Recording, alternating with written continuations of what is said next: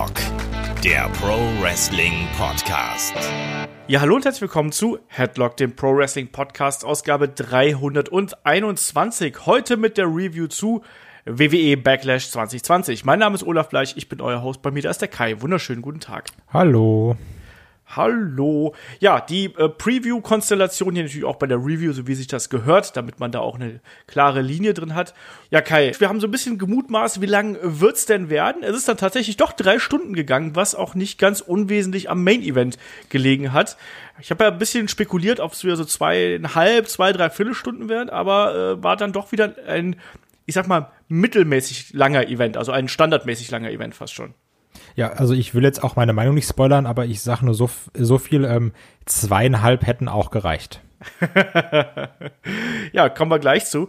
Ähm, ganz kurz hier nochmal zum, zum organisatorischen quasi so ein bisschen. Ne? Also erstmal, wenn ihr Bock habt, hier irgendwie uns Fragen zu schicken, schickt uns gerne Fragen. Wir wollen jetzt zum äh, Mittwoch, nehmen wir die nächste Ausgabe des Wochenend-Podcasts auf. Da geht's dann um Rassismus im Wrestling, Stereotype, Gimmicks und all das, was irgendwie noch so mit dazugehört.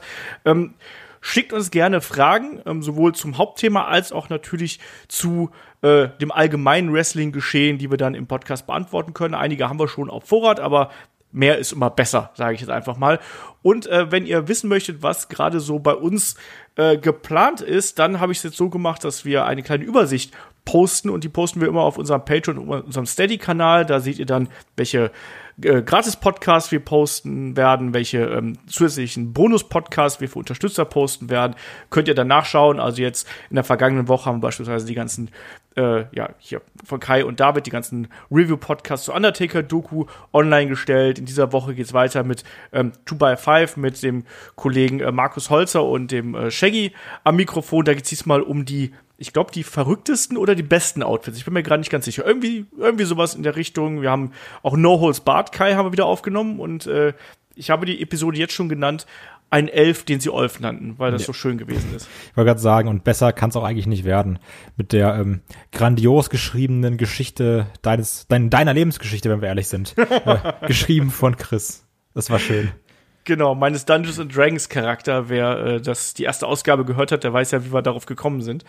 Äh, sehr lustig auf jeden Fall. Ähm, äh, da gerne reinhören, erscheint am Mittwoch. Und ansonsten äh, sind wir natürlich auch äh, reichlich zugange. Aber lass uns doch dann hier gleich mal zu äh, Backlash kommen, weil das war ja so ein Event, äh, habt auch mitbekommen, so dass die Vorfreude war insgesamt in der Wrestling-Community eher zurückhaltend, um es mal vorsichtig auszudrücken. Ich glaube bei uns auch, weil der sich, der Event sich trotz des großen Hauptkampfs ja so ein bisschen hingeklatscht angefühlt hat, oder? Ja, also du hast gemerkt, ähm, auch so vom, vom Aufbau und von, von der kompletten Darstellung, egal ob es jetzt irgendwie Videopakete waren oder auch Poster, was auch immer, oder auch Social Media, ähm, so, es ging eigentlich nur um das Greatest Match ever. Also es ging nur um Edge gegen Randy Orton. Und der Rest war auch da. Ja, so hat sich der Event dann teilweise auch angefühlt, auch ein paar Ausschläge nach oben und nach unten, da werden wir gleich noch drüber sprechen. Ähm, bin ich aber komplett bei dir und ob jetzt das so clever gewesen ist, da so einen Stempel drauf zu knallen, ähm, ist auch ein bisschen schwierig, aber lass uns hier einfach gleich mit dem äh, ja, Event quasi an sich anfangen und äh, ihr wisst, die Pay-per-Views beginnen natürlich traditionell mit der Kickoff-Show und da ist ein Match reingerutscht, da haben wir doch in der Preview gar nicht mit gerechnet, dass, die da, dass dieser Kampf da landet. Das war nämlich plötzlich das US-Title-Match zwischen Apollo Crews und Andrade. Ich habe gedacht, man gibt hier Apollo Crews so ein kleines Bonbon und sagt hier, darfst auch mal auf der Maincard antreten. Und dann, äh, wie ich glaube, Donnerstag wurde angekündigt, nee, doch nicht. Und am Sonntag, glaube ich, kam dann noch die Geschichte, dass ja äh, noch die äh, Fehde der Street Profits und der Viking Raiders, dass das noch in den Event irgendwie reinpoltert. Also ganz merkwürdige Konstellation, oder wie findest du das? Ja, also leider muss man sagen, typischer US-Title, ne?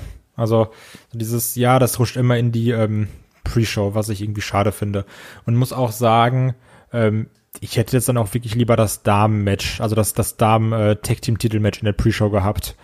Weil ähm, du ja hier irgendwie insofern noch die Chance hast auf so einen gewissen Aufbau, wo du sagst, okay, wir bauen jetzt mal wirklich wieder eine, ein Titelmatch auf, wo wir sagen, wir haben auch mal einen Four-Way, der nicht einfach nur so ist, ja, wir schmeißen mal irgendwie Leute da rein, sondern die haben jetzt ja in den letzten Wochen so eine gewisse Beziehung mit Apollo Crews, Andrade, Angel Garza und Kevin Owens.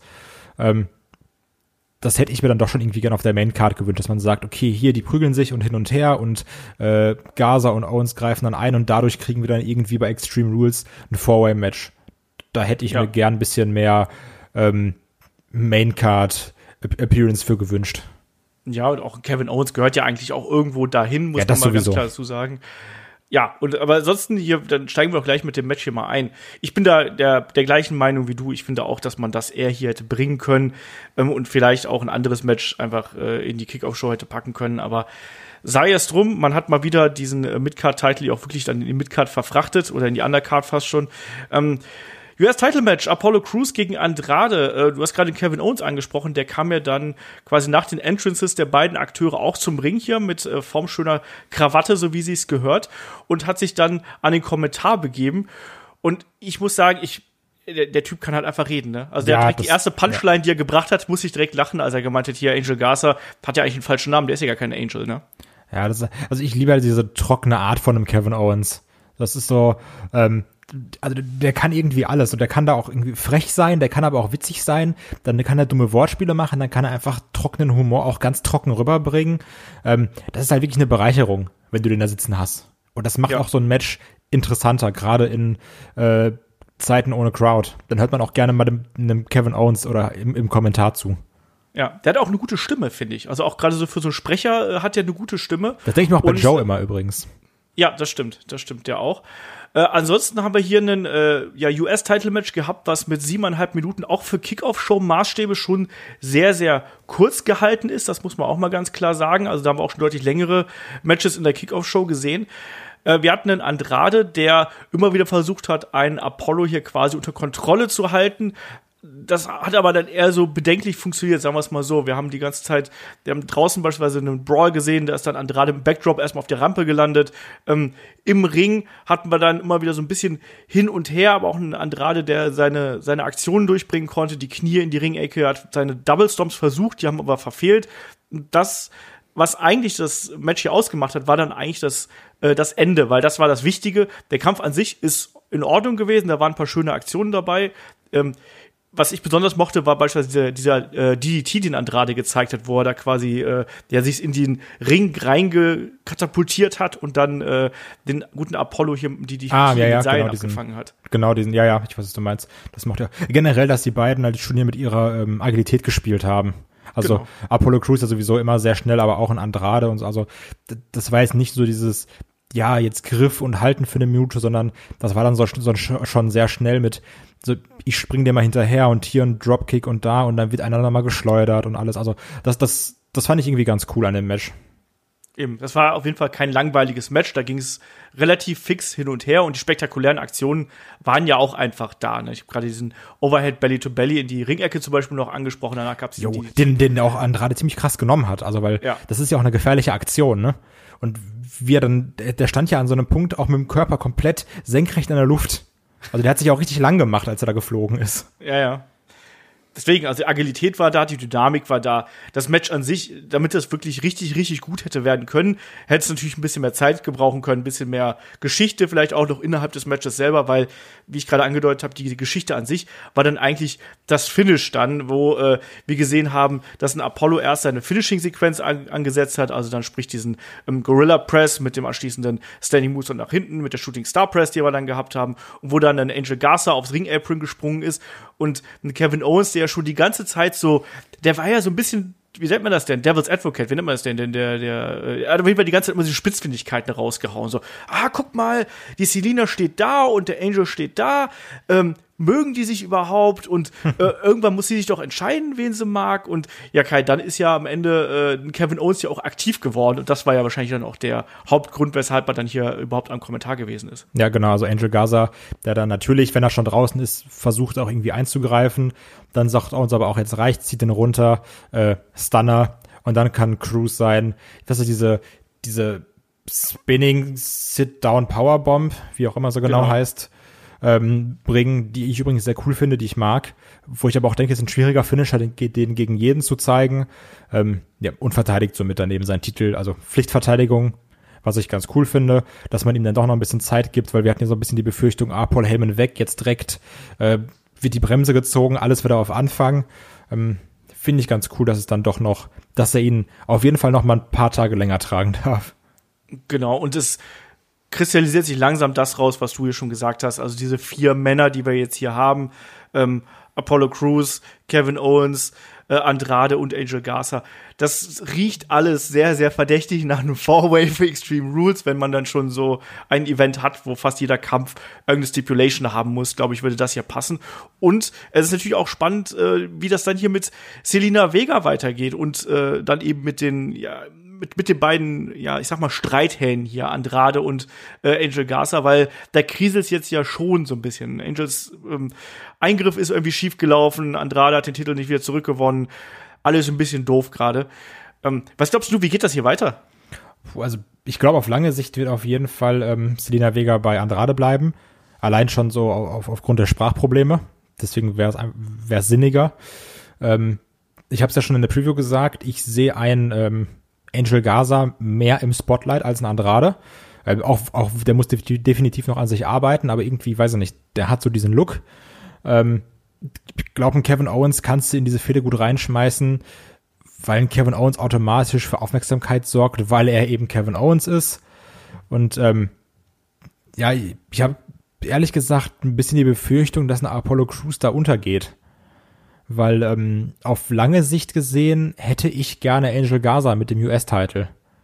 Ich glaube auch, dass das, was man jetzt hier gerade mit Apollo versucht, nicht von langer Dauer sein wird, weil ich glaube, dass ihm einfach da ein bisschen was fehlt. Und das ist vor allem Charakter, den zum Beispiel ein Kevin Owens oder eben auch ein Angel Garza und auch ein Andrade, alle drei bringen das eigentlich mit und ein Apollo wirkt dagegen einfach blass und äh, ziemlich eindimensional, was seinen Charakter angeht. Er hat sich auch nicht verändert und das wird man auch merken, wenn irgendwann wieder Publikum da ist, dann wird er auch der sein. Der wird jetzt nicht frenetisch bejubelt werden, obwohl er toll kämpft, sondern da, werden, da wird dann eher ein Kevin Owens bejubelt, weil er halt auch noch eine freche Schnauze dabei hat. Oder ja. für mich ist auch ein Angel Garza, wenn der in der Fehde gegen äh, Andrade irgendwo da äh, vielleicht sogar Babyface turnt. Ich weiß es nicht. Ich kann mir auch sehr schwer als Babyface vorstellen, muss ich sagen. Das, das ist es eben nämlich. Also die, der hat so ein Heel-Gesicht. Ja, ja, ja, aber das hat man ja bei, bei Eddie Guerrero auch immer gedacht. Er hat beides so ein bisschen und äh, ich bin da gespannt drauf. Aber ich freue mich da vor allem drauf, um, zu sehen, wie der sich weiterentwickelt, weil äh, wenn das in dem Tempo weitergeht mit ihm, dann wird das ein sehr interessanter Charakter, der hier heranreift und ein sehr interessanter Wrestler, der da wirklich ähm, ja auch eine wichtige Rolle innerhalb von WWE einnehmen kann. Das muss ich auch mal ganz klar so sagen. Auf jeden Fall hier, um mal den Deckel auf die Kickoff-Show zu machen, haben wir einen Apollo Crews, der seinen Titel verteidigt. Und da gibt's ein bisschen Querelen hinten dran. Und ich glaube, die Weichen für Extreme Rules sind hier auf jeden Fall gestellt. Das ist übrigens die Tagline des Events, ne? Was du gerade gesagt hast. Ähm, die Weichen für Extreme Rules sind gestellt. ja. Also. Das stimmt. Ja, das haben wir aber auch ja vermutet, dass das hier bei ganz vielen Matches ja so ein Übergangsding irgendwo sein würde. Und äh, entsprechend, ja. Aber es ist halt sehr eindeutig schon, ne? Also, ja, klar. Du könntest wirklich die Card copy-pasten und sagen, yo, das ist Extreme Rules. Ja. Packen wir nur ein paar Stipulation. Alles wird besser mit Waffen. Ja, genau. Einfach. Hier, komm, ihr kriegt Stühle und ihr kriegt Kendo-Sticks und da nochmal Tische und Leitern und komm, ihr noch mal ein Asylum-Match und dann Abfahrt. Oder auch ein Lachs und ein Aal obendrauf. Ja. So, so ähm, kommen wir jetzt hier mal zur Maincard. Ähm, erstmal, ist dir das auch aufgefallen? Dass die Trailer länger geworden sind oder ist das mein subjektives Empfinden gewesen? Ich fand das Intro extrem lang, auch die Trailer zwischen den Matches fand ich sehr lang und waren für mich teilweise schon fast ein bisschen zu lang, gerade wenn man sich Kickoff oder auch Raw oder SmackDown angeschaut hat. Da hat man dann schon das Gefühl gehabt, dass man mich hier ein bisschen hinhält. Also das war jetzt meine Perspektive. Vielleicht war ich auch, auch nur ein bisschen gehetzt oder so. Wie hast du es gesehen? Also ich fand jetzt gerade ähm also weil, weil du hast es mir auch geschrieben, du hast gesagt, ja, die, die Trailer sind schon ein bisschen lang, kann man ja auch sagen.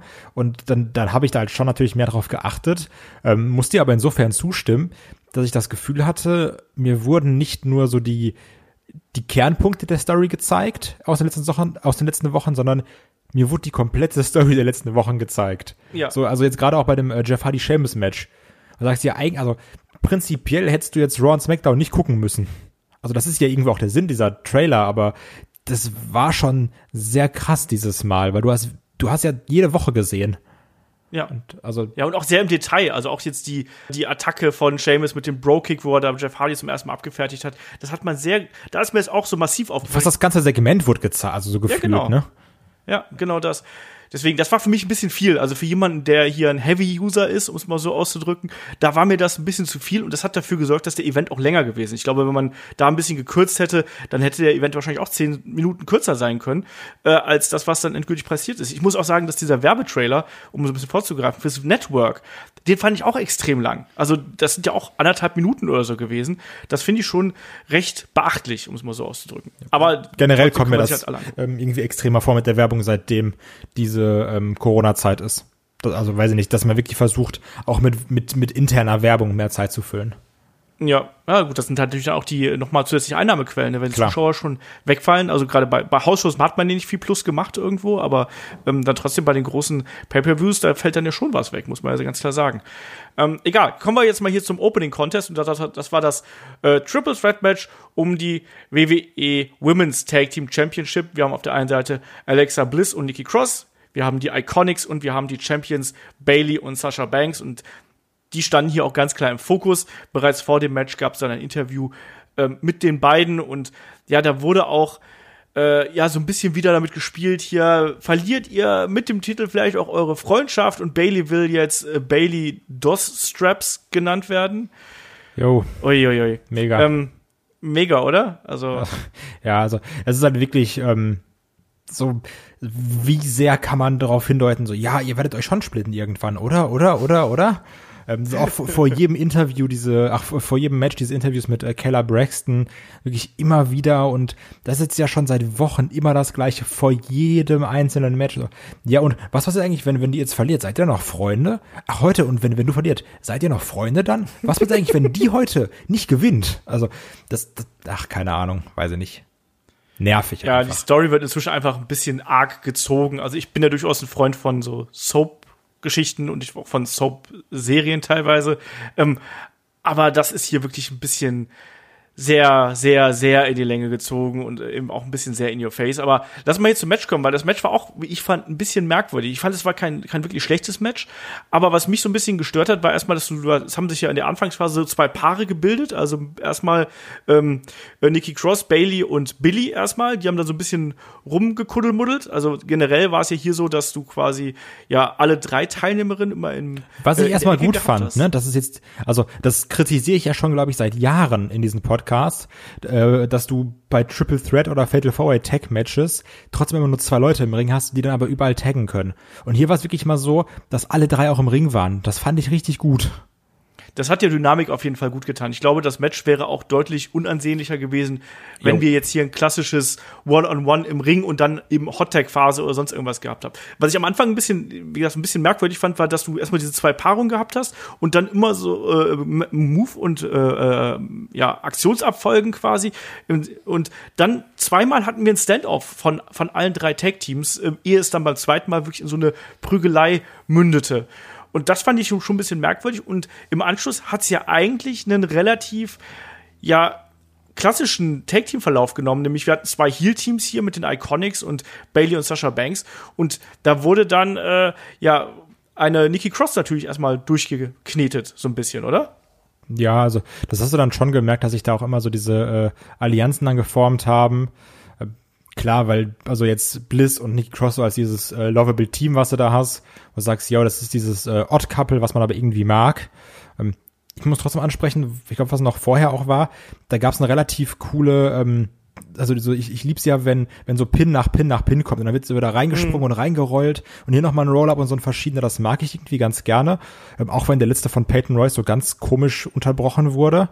Ähm, ich hatte aber das Gefühl, dass hier bei manchen Aktionen, gerade wenn es so ein bisschen mehr durcheinander ging, ähm, was du auch dann häufig hast, also so, dann wurde gerade mal Nikki Cross rausgenommen und dann, dann waren halt so die, die beiden Heels da und da hatte ich immer so das Gefühl, da wird dann noch so, so eine Sekunde zu lang gewartet, so was machen wir jetzt? So ich halte jetzt meinen Kopf dahin und du kommst dann angerannt oder sowas. Also ich fand da war teilweise keine gute Chemie mit den Iconics und zum Beispiel Bailey oder Sasha. Das war das war häufig merkwürdig. Ging es dir da auch so? Ich habe tatsächlich auch ein paar Mal den Eindruck gehabt, als ob die alle so ein bisschen mit gebremstem Feuer irgendwie unterwegs sind. Also man, es gab immer wieder mal so Verzögerungen. Die Dynamik war auch nicht ganz so da, wie man das schon auch bei anderen Damen-Matches irgendwo gehabt hat. Man hat immer wieder so Phasen gehabt, da hat es dann ganz gut funktioniert, aber ähm, man hat immer wieder dann auch so Momente, wie du gerade richtig gesagt hast, den Eindruck bekommen, dass da die Kommunikation vielleicht nicht ganz so stimmt oder es irgendwelche anderen Probleme gibt. Ich hatte auch das Gefühl, dass die, glaube ich, mehr wollten, aber vielleicht dadurch ein bisschen, weiß ich, ob sie gelähmt waren oder was auch immer, aber irgendwie hat es nicht 100% äh, hingehauen. Ähm, aber ich mochte zumindest die Schlussphase, die fand ich ähm, ganz, ganz cool, muss ich sagen, ähm, weil da zum einen haben die Iconics ja ein paar, wie ich schon fand, zwar recht holprig aussehende, aber trotzdem innovative Double-Team-Manöver hier gezeigt. Mhm. Ähm, so ein Doppel-Team äh, Front Slam haben wir da gesehen und, und dann ging es ja quasi schon richtig in die Schlussphase, wo dann äh, Nikki und äh, Billy Kay sich nach draußen geprügelt haben und sich dann ja gegenseitig ausgenockt haben im Vorarm und Alexa wollte dann im Ring ähm, Peyton Royce hier ausschalten mit dem Twisted Bliss. Die trifft auch und dann staubt eben Sasha Banks per Einrolle ab. Und das fand ich eigentlich eine relativ smarte Nummer. Und auch, dass vor allem hier der Konflikt zwischen Bailey und Sascha eigentlich kaum ein Thema gewesen ist, oder? Bei den letzten Matches gab es immer so ein bisschen Streitereien. Hier, finde ich, haben die beiden, also ich habe jetzt keinen Punkt mehr aufgeschrieben, wo ich gesagt hätte, Mensch, da ist jetzt offenkundig der Streit hier thematisiert. Nee, das war eigentlich sehr sauber. Also es war gutes, gutes Teamwork. Jetzt nicht irgendwas so mit Misskommunikation oder so. Das schlau gemacht, auch so in der Rolle. Dieses ganz, also hast du ja auch schon am Anfang vom Match gehabt, so dieses, ja, wir sind hier die, die Vorbilder, wir sind die Großen, wir sind die Besten. Ähm, und dann auch schlau gewonnen und sich dann auch gegenseitig immer so gelobt, ja, hier, das ist Sascha Banks, die ist der Boss, hahaha. Ähm, nee, das war, also das, dieses Teamgebilde von Sascha Banks und Bailey war rund. Das Match ja. an sich fand ich jetzt nicht so rund, aber. Ja, ich habe mir von dem Match jetzt nicht so äh, äh, unglaublich viel erwartet und es war jetzt kein herausragendes Match, an das ich mich jetzt in drei Wochen noch erinnern können werde. Ich weiß auch nicht, ob das die ideale Besetzung für den Opener gewesen ist. Deswegen sage also, ich auch, dass du das Match mit dem äh, US-Title-Match hättest tauschen können. Ja. Weil hier ist jetzt ja auch nicht viel Beispiel. Neues passiert, sind wir mal ehrlich. Nee, überhaupt nicht. Also das ist eigentlich alles, alles beim Alten geblieben irgendwo. Und wie du schon gesagt hast, eigentlich kann man dieses Match jetzt noch mit anderen Voraussetzungen vielleicht dann äh, bei Extreme Rules dann irgendwie nochmal zeigen. Ja.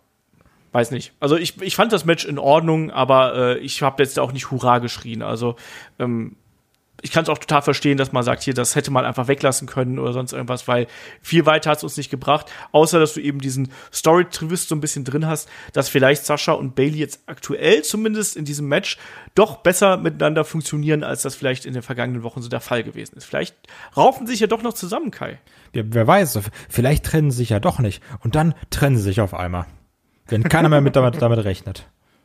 Genau, aber der, vielleicht schweißt ja auch der Titel so ein bisschen zusammen und wenn dann eben der Titel plötzlich verloren geht, äh, an wen auch immer. Dann, dann steht da Kayla Braxton und sagt, und? Wann ist jetzt? genau, und dann äh, haut irgendeine der anderen eine rein. So in etwa. Dann hauen beide Keller Braxton. Genau. Ähm, ja, das war auf jeden Fall jetzt hier der, der Opening Contest. Wir haben äh, weiterhin äh, die WWE Damen-Champions äh, Bailey und Sasha Banks und Bailey ja ohnehin auch noch SmackDown-Championess. Hier ähm, als nächstes kam ein Segment und da muss ich erstmal sagen, Respekt an Braun Strowman, der kann echt gut einparken mit so einem großen Auto. Ja, wie, wie locker der das auch gemacht hat, ne? also hast, hast du mich mal rückwärts einparken sehen, da kannst du keinem erzählen, ne? So jeder Typ, der da viel auf seine Männlichkeit gibt, der wird sich schämen für mich, wenn der, wenn der mich einparken sieht. Ich kann ganz gut rückwärts seitlich einparken. Das lernt man, wenn man eine Zeit lang in einer Großstadt gewohnt hat. Aber so in so eine, äh, so eine Parklücke, wie jetzt da gewesen ist, das kann ich überhaupt nicht. Das habe ich nie großartig geübt. Da bin ich echt schlecht drin. Aber im Endeffekt, also Braun Strowman kommt an der Halle an und bringt sein Gepäck rein. So, damit wir wissen, dass dieses Auto jetzt da vor der Tür steht, weil dieses Auto sollte ja im späteren Verlauf noch eine Rolle spielen. Ja. Ich glaube, dafür, eigentlich war, man, man dachte, Braun Strowman wäre hier eigentlich die, die Hauptperson in diesem Segment, aber es ist das Auto. Ja, aber das fand ich ganz gut gemacht eigentlich. Weil, Fand es ein bisschen witzig im Nachhinein. Ja, ne, aber also das, das war ja dann irgendwie sinnig, dass du sagst, ja, ah, okay, das Auto ist, also, so man hat sich dann ja irgendwie Mühe gegeben, etwas logisch zu erklären. Das stimmt, das stimmt. Deswegen. Ähm, was logisch zu erklären, ähm, äh, wie logisch erklärst du dir das WWE Extreme Rules Logo, was ja hier vorgestellt worden ist, was für mich total nach den Hardys aussieht. Das wollte ich, also ich wollte auch sagen, ich, ich dachte, jetzt kommst, okay, jetzt kommst du und sagst, boah, das ist so hässlich, das sieht so scheiße aus. Ähm, und ich würde sagen, irgendwie mag ich das Design. Also jetzt nicht mal so die 100 Jahre das gleiche Dingen. Ich finde das ganz cool, aber es hat mich auch extrem an die Hardy Boys erinnert. Das ist auch, auch wegen diesen Neonfarben so. Ja, ja, also aber halt auch diese, diese lila-grün-Farbkombination, ne? Ja. Das, das ist es dann schon irgendwie. Ähm, Ja gut, aber wer ist Extreme, wenn nicht Team Extreme, ne? Matt, Auch wenn nur eine Hälfte ja. davon da Matt ist. Matt Lyons dann mal kurz aus, sagen hier, komm, weiß ich nicht. Chris auch irgendwie, Chris einen Dollar 50, mach bitte. ja, ich weiß nicht. Das war nur mal eine Assoziation. Ich finde das vom Design her, finde ich es okay. Ich finde die Farbgebung nicht besonders schön, das muss ich mal dazu sagen. Aber lass mal einfach mal so dahin. Lass das nicht Jeff Hardy 19, ja, tut mir leid. Äh, 19. Juli ist auf jeden Fall äh, Extreme Rules angesagt und damit kommen wir dann auch äh, zum nächsten Match und das ist nämlich Jeff Hardy gegen Sheamus. Wir haben die Geschichte der beiden äh, lang und breit hier äh, erklärt. Ähm, erklär du mir mal, warum Jeff Hardys Netzhemd ein Loch im Bauchnabel hat. Weil sie, vielleicht hat Jeff Hardy auch so im Laufe der Jahre ein bisschen zugelegt und die Party, so der hat einfach mal so, als er 19 war, gesagt, ey, Junge, das ist so ein geiler Fabrikverkauf, ne? Da muss ich, so, ich kauf richtig auf Masse, da muss ich zuschlagen. Und äh, jetzt hat er noch so, so die letzten 15 und merkt, oh, die sitzen nicht mehr so wie mit 19. Und jetzt schneidet er sich die bisschen auf, wie so Fußballer, wenn die Stutzen nicht sitzen und die so die hinten an der Wade ein bisschen aufschneiden. Ähm, okay. Das krasse ist doch einfach, zeig mir einen anderen Mann, der Netzhemden tragen kann, ohne dass es peinlich aussieht, und zeig mir dann noch einen Mann, der dabei 40 Jahre alt ist. oh Moment, da könnte ich ja demnächst auch wieder Netzhemden tragen, oder? Ja, aber das ist ja die Sache, sieht's bei dir peinlich aus oder nicht? Natürlich nicht. St Was denkst du denn? Du musst nicht mal Loch einschneiden, ne? Das ist richtig. Das kommt von ganz alleine. Da fressen sich die Bauchnabelflusen so vorne durch das Netzhemd durch. Ja. Ähm, ja, ansonsten hier das Match. Äh, die Fehde war ja ganz klar, ähm, wir vorher gehabt haben. Und hier im Match war natürlich ein Seamus erstmal sehr, sehr dominant und hat natürlich hier einen, einen Jeff Hardy wirklich mit seiner Kraft dominiert. Äh, Hardy hat dann zwischendurch auch mal die Beine attackiert, aber vor allem ähm, ging es dann darum auch, dass hier ein, äh, ein Seamus wirklich, ja, eigentlich einen, Matt, äh, einen Jeff Hardy hier äh, gut auseinandergenommen hat. Und was ganz wichtig ist, ein Matt Hardy, was habe ich denn mit Matt Hardy gerade? Ein Jeff Hardy, ähm, hat anfangs schon oder relativ früh im Match schon angefangen, die Treppe draußen auseinanderzunehmen. Und äh, das sollte ja auch späteren Verlauf noch eine Rolle spielen. Und da bin ich immer ein großer Freund von, wenn man quasi sowas erstmal andeutet und dann sagt, ja, passt so. Aber ich hatte auch hier gerade so in dieser, in diesen ersten fünf, sechs, sieben Minuten dieser, dieses Matches, hatte ich ein bisschen das Gefühl, dass da so ein bisschen Kommunikationsprobleme drin waren, oder? Ja, also ich fand auch, ähm, dass das Match mit fast 17 Minuten ein bisschen lang war, weil du hast so, dass der Anfang, der war so extrem holprig und so hin und her und also ja, also du konntest halt viel einfach sagen, gut, das sieht jetzt unrund aus, weil Seamus ist einfach gewalttätig. Ne, das kannst du jetzt so storymäßig abtun, aber das war so, ah, weiß ich nicht. Ja, auch wieder so unrund. Das, also hat mir irgendwie teilweise nicht gefallen. Ähm, und ich muss auch wirklich sagen, ich bin, also klar, das war früher auch natürlich irgendwie so, aber vielleicht aus anderen Gründen. Ähm, aber du merkst jetzt bei diesen aktuellen Jeff Hardy Matches immer, so der Typ, der kann nicht mehr viel. Der macht jetzt einen Whisper in the Wind, dann nochmal ein bisschen diesen Mule Kick, dann nochmal irgendwann eine Swanton Bomb, Twist of Fate. So und, und mehr geht da auch nicht mehr. Und hast du auch hier wieder gemerkt. Und Seamus prügelt den von links nach rechts, schmeißt in die Luft, schmeißt dann auf den Boden, macht vier Backbreaker. Ähm, macht nochmal irgendwie, dann gibt's nochmal einen Nearfall von Hardy, dann Twist of Fate, Sonderbomb, dann ist im Normalfall Ende, was hier nicht so war, was mich dann doch irgendwie kurz überrascht hatte, weil ich dann wieder so, genau. weil ich dann so war, ja, okay, das war's jetzt eben, aber das war eigentlich nur, Seamus schlägt von 17 Minuten lang, 13, 14 Minuten lang Jeff Hardy durch, durchs Performance Center und Hardy hat seine Hauptspots. Ja, es hat sich so ein bisschen so angefühlt. Ne? Also mein Problem war, dass du gerade in der Anfangsphase bist du nicht in den zweiten Gang quasi gekommen, sondern das hat sich alles irgendwie ganz okay angefühlt, aber, aber da hat ein bisschen was gefehlt. Und dann kam so eine Phase für mich, da hatte ich dann wirklich massive Probleme, weil da einiges dabei gewesen ist, was auf mich nicht richtig rund gewirkt hat. Da war einmal diese Aktion, wo Seamus Jeff Hardy auf den Ringpfosten gesetzt hat, wo Jeff Hardy sich hinten das, also wo der mit dem Bein auf das Knie oder auf, auf den Ringpfosten geschlagen ist draußen, wo es so ein riesen Gepolter gegeben hat. Dann gab es so eine Aktion, wo ähm, Seamus mit äh, Jeff Hardy so eine Art, ähm, ja, ich glaube, das sollte ein Backbreaker werden oder sonst irgendwas, aber es ist dann so eine Art Frontslam geworden, wo ihn quasi einmal so durch die Luft wirbelt ähm, äh, und dann auf den Boden krachen wollte. Und Jeff Hardy ist ganz merkwürdig mit den Beinen zuerst gelandet, wo ich gesagt habe, oh, mhm. da sind gleich die Knie schon wieder durch. Und dann, du hast die Hopespots angesprochen, da gab es ja irgendwann diesen, den Whisper in the Wind, wie immer, ne? Und ähm, Seamus hat dann auch verkauft, dass er irgendwie am Bein angeschlagen ist. Das, damit konnte ich dann leben. Aber man hat auch gemerkt, dass dem Jeff Hardy hier teils die Kondition fehlt. Dann sollte er irgendwie mit so einer Clothesline zurückkommen und du hast gemerkt, dass der so am Pumpen ist. Der, der, der schmeißt sich da irgendwie nur so mit dem, mit dem, Körper so rein, so, ja, ich schaffe es noch. Das, ja, aber es wirkte eben nicht mehr dynamisch. Nee, gar nicht. Sondern also bei, bei dem gleichen Move hatte ich es nämlich auch. So, der kommt angerannt und du weißt so, ja, ich weiß, was du gerade versuchst, aber das versuchst du gerade nur irgendwie zu schaffen. Und Ja, ja, eben. es nicht Das- aus und das- sicher auch nicht.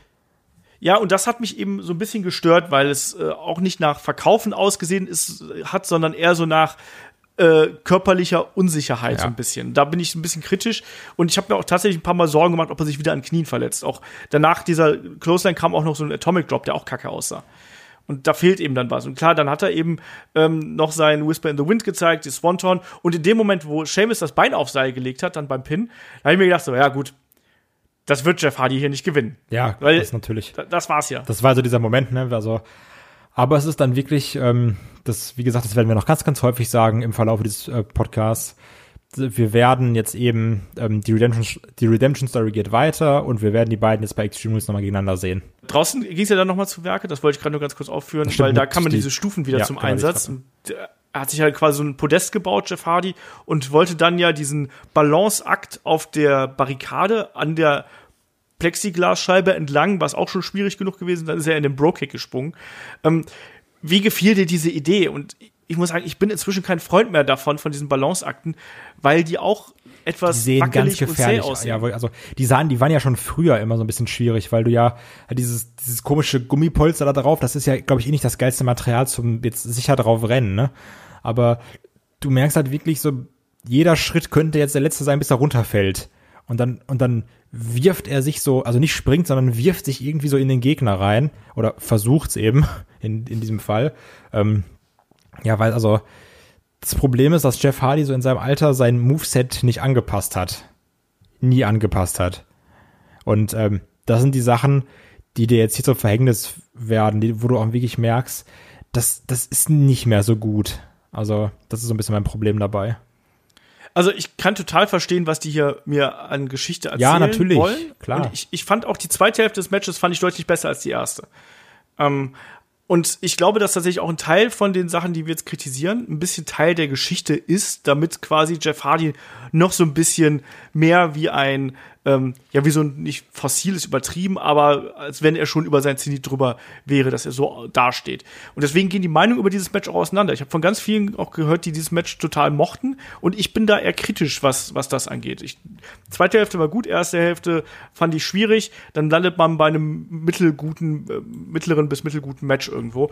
Ähm, fest steht hier, auf jeden Fall, ein, Seamus gewinnt am Ende mit dem Bro-Kick und dann gibt's den Pinfall und relativ klar, dann nach dem zweiten Bro-Kick logischerweise. Und ja, wie, wie ist jetzt dein abschließendes Fazit hier zu dem Match? War, war das wirklich ein schlechtes Match oder wa- was, was war das für dich? Das war auf jeden Fall ein anstrengendes Match. Ähm, was jetzt sein Zweck, der in meinen Augen ist, ein weiteres Aufeinandertreffen bei Extreme Rules anzuteasen, auch in weniger als 17 Minuten ohne Probleme erreicht hätte. Von daher muss ich sagen, das ging mir zu lang, war zu unsauber und du siehst auch, dass einem Jeff Hardy vielleicht dann noch 10 Minuten einfach besser tun. So, weil ob er jetzt noch drei Minuten länger weggeboxt wird oder nicht, macht, glaube ich, auch den Braten nicht mehr fett. Von daher fand ich es nicht gut. Ja, also ich bin ein bisschen positiver da als du, weil ich die Geschichte hier eigentlich recht gern mochte. Und ich habe auch gesehen, dass gerade eine Seamus hier gearbeitet hat wie ein Tier, dass das auch hier rüberkommt. Ähm, auch ein Jeff Hardy hat sich bemüht, ähm, aber ähm, für mich ist es nicht ganz so positiv weggekommen, wie ich dann auch teilweise die Kritiken ähm, gelesen habe. Ich fand, das war, äh, eine, bekommt ein A für Effort so ungefähr, aber äh, dann mehr, mehr dann irgendwie bei mir äh, auch nicht. Ich mochte die zweite Hälfte, wie gesagt, weil da die Geschichte auch ein bisschen mehr zum Tragen gekommen ist. Und damit können wir da eigentlich auch zum nächsten äh, Segment kommen hier. Da waren dann noch äh, Miss Morrison zugegen, ähm, wo es dann erstmal hieß so übrigens, es gibt nur einen Champion, ne? es wird keine Co-Champions geben. Da war Miss so ein bisschen enttäuscht, da hat man dann schon geahnt, irgendwie so, ach, vielleicht äh, sind die beiden sich da doch nicht ganz so einig. Und dann kamen ja noch äh, Otis und Mandy irgendwie dazu und sagen hier, ne, wenn du das Ding gewinnst, dann geht's ab. Ich muss auch noch mal sagen, ich liebe diese Synergie, die Miss und Morrison haben. Ich weiß, ich sage das super oft, aber auch wenn du die da siehst und auch, ich finde auch ein Morrison, also das ist ein verdammt guter Athlet, aber der hat auch so eine geile Komik in seinem Gesicht. Also auch, ähm, wo dann äh, Otis kam und gesagt hat, ja, oder wo dann Mandy meinte, so, ihr, ihr hättet gesagt, Otis ist irgendwie schwanger mit, oder hat's doch Otis gesagt, mit, mit, mit, so, einem, mit so einem Roasted Turkey war es, glaube ich. wo dann ähm, Morrison so komisch geguckt hat und sagt, ja, war als Kompliment gemeint. Ja, also so, also das, das ist halt geil, wie ich lieb's, dass die beiden Typen sich auch so komplett nicht ernst nehmen können. Das, das finde ich irgendwie toll. Und das ist dann, weiß ich, keine Ahnung, mich kriegt das. Ich finde die auch durchaus unterhaltsam, habe ich auch schon ein paar Mal äh, gesagt. Und ich fand auch das Interview hier ähm, in Ordnung. Und dann können wir auch zum nächsten Match springen. Da haben wir nämlich den Kampf um die Raw Women's Championship zwischen äh, Championess Asuka und Nia Jax hier. Ähm, auch da äh, kein allzu langes Match, knapp neun Minuten, was wir hier gesehen haben. Und es endete, endete in einem Countout. Und davor war es eigentlich, ich finde, ein relativ typisches Nia Jax Match. Also wir hatten ja. dieses Monster gegen die äh, agile und äh, ja mutige Asuka irgendwo. Asuka, die immer wieder versucht, auch hier den Arm zu bearbeiten von Nia Jax. Dann auch hier und da so ein paar Unsauberkeiten. Ähm, bestes Beispiel bei diesem Armbar im, im Seil und dann auch draußen dann, wo, wo äh, den, sie, den sie eigentlich gar nicht gehalten hat, quasi. Genau, genau. Ähm, ich weiß nicht, ich, irgendwie war das so ein, so ein Match, was, was mir relativ wenig gegeben hat, muss ich ganz ehrlich sagen. Und wo ich auch die Geschichte die war mir zu platt hier präsentiert. Da waren ein paar nette Sachen dabei, aber es war für mich nichts Pay-per-view-würdiges unbedingt. Das hätte ich auch genauso bei Raw sehen können. Ja, und das ist jetzt auch nichts, was wir noch nicht gesehen haben von beiden, ne? Ähm, was ich übrigens witzig fand, naja, Jack hat ja so einen Jackhammer gezeigt. Naja, Jack der einen Jackhammer gezeigt. Ich finde, man sollte den einfach Jackshammer nennen. ja es hieß ja hier auch, dass äh, dieser Kampf dann geändert worden ist, dass hier das, äh, das Ach, Finish nochmal ab, ja, ja, dass hier das Finish nochmal abgeändert wurde äh, unterwegs, damit Nia Jax hier noch nicht die große Niederlage quasi einsteckt und stattdessen wird es dann eben ein Countout. Und auch da, ich finde, ein Countout bei einem Pay-Per-View ist schwierig. Das ist immer Kacke. Also, wäre da eine Crowd gewesen, hätten sie auch alle geboot. Das will keiner haben.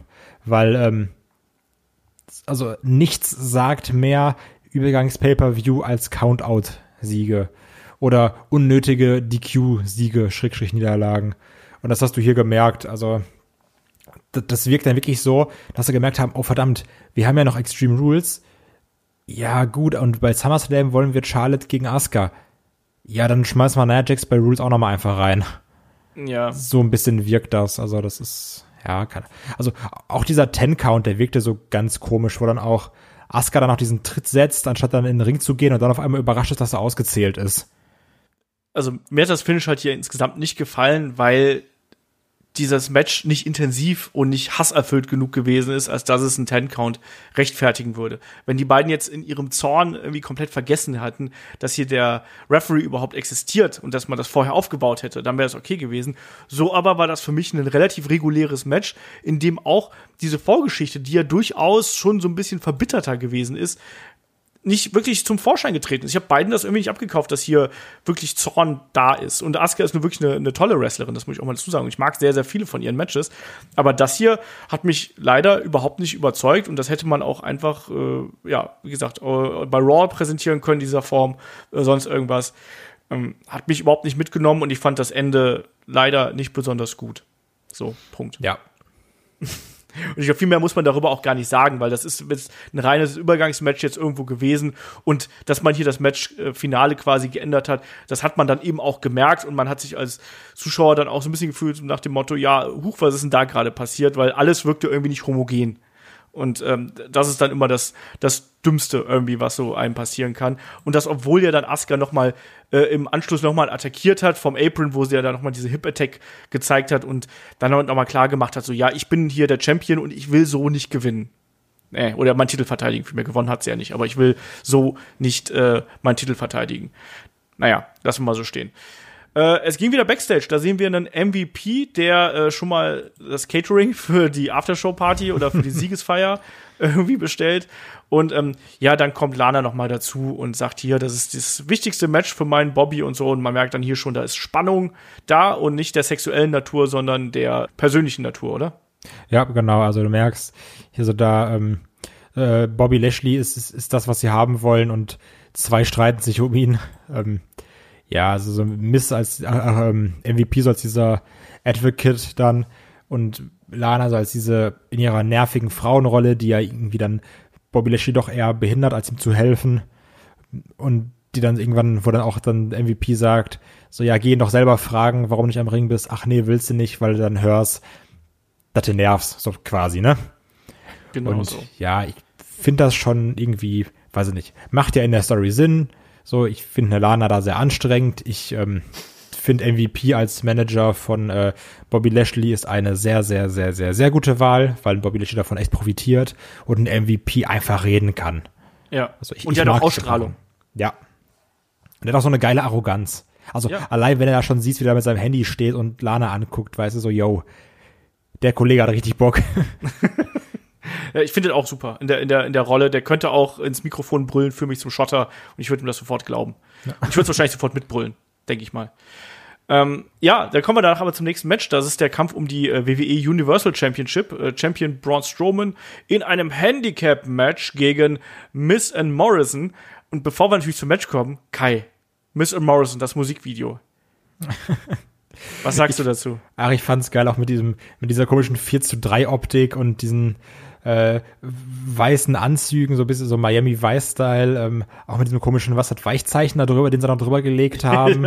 Irgendwie sowas, ja. ähm, das hat halt so einen ganz tollen Trash-Faktor irgendwie. Und dann, also, weiß, ich, ich finde, man muss das einfach mögen, jetzt mal ehrlich. Das macht Spaß. Das ist dumm, aber das macht Spaß. ich fand's super witzig. Also an alle Menschen, die irgendwie ein bisschen älter sind, und das muss man mittlerweile bei der beim WWE-Publikum sagen, das ist ja inzwischen äh, im, was im Rentenalter, wollte ich gerade sagen, aber so, so, da- die Demografie ist ja inzwischen da tatsächlich ein bisschen älter. Und das macht einfach Spaß. Das ist ganz klar Rückbezug natürlich auf diese alten äh, 80er, 80er Jahre Videos irgendwie. Die Kommentatoren haben ja auch gesagt, hier Billy Ocean, ähm, Wham oder was auch immer man da an diesen alten Bands nimmt irgendwo.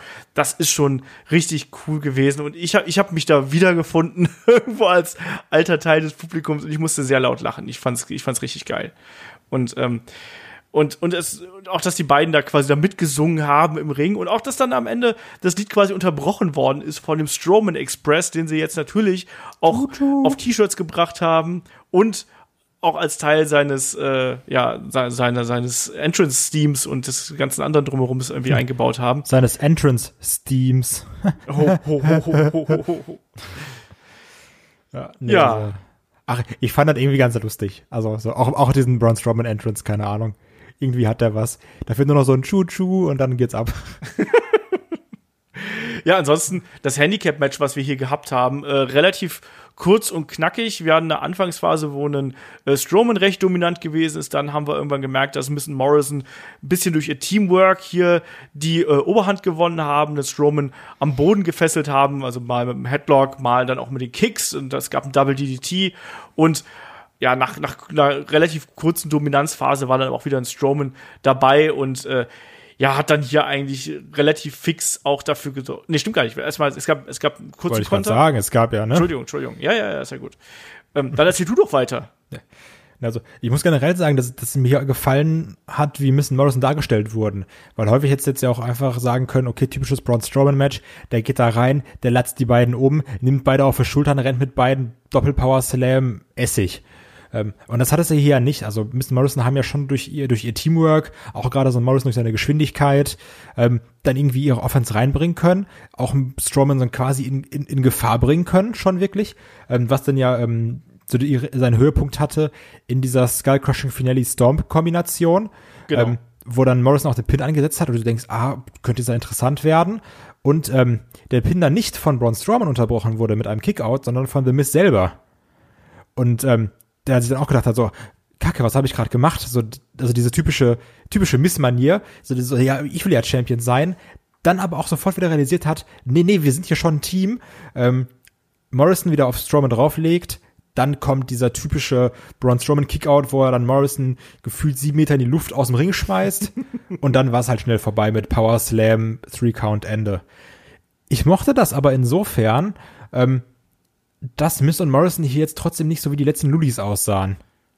Ja. Weil so die, die waren schlau und haben eigentlich nur durch, ja, durch, durch, durch Eifersucht, durch Neid, nenn's wie ihr willst, verloren. Also klar, die hätten jetzt auch so verlieren können, aber sie wurden jetzt irgendwie nicht doppelt gepowerslammt und gesagt, das ist für mein Auto, 1, 2, 3. Und Braun Braun Strowman steht so auf der Brust und pinnt die oder legt die auf übereinander. So, das ist eigentlich ganz cool gewesen, meiner Meinung nach. Ja, ich habe mich auch während des Matches gewundert, dass das äh, eben nicht so ausgeht, wie du es gerade äh, gemutmaßt und befürchtet hast. ich konnte damit dann auch irgendwo äh, ganz gut leben, weil, wie du schon richtig gesagt hast, also diese, ähm, dieses Ende hat ja quasi den Aufbau gefunden in dem Interview, wo sie gesagt haben, ey, es gibt keine Code-Champions und wo Mist dann so eine kleine Lampe über dem Kopf aufgegangen ist und der verstanden hat, so, ach, Mist, ich habe gedacht, wir kriegen jetzt einfach jeder einen halben oder so und dann sind wir glücklich. Ähm, und man, man hat es dann zumindest mit diesem äh, Finish, was man hier gehabt hat, ein bisschen erklärt, dass die beiden dann ja, die hätten ja vielleicht gewinnen können, ähm, aber im Endeffekt war es dann eben die, die kurze Streitigkeit, die dann gereicht hat, dass ein Champion wie Braun Strowman das hier ausnutzen kann. Sie sahen nicht ganz schlecht aus, ähm, sind nicht komplett zerstört worden, das ist auch schon mal äh, was.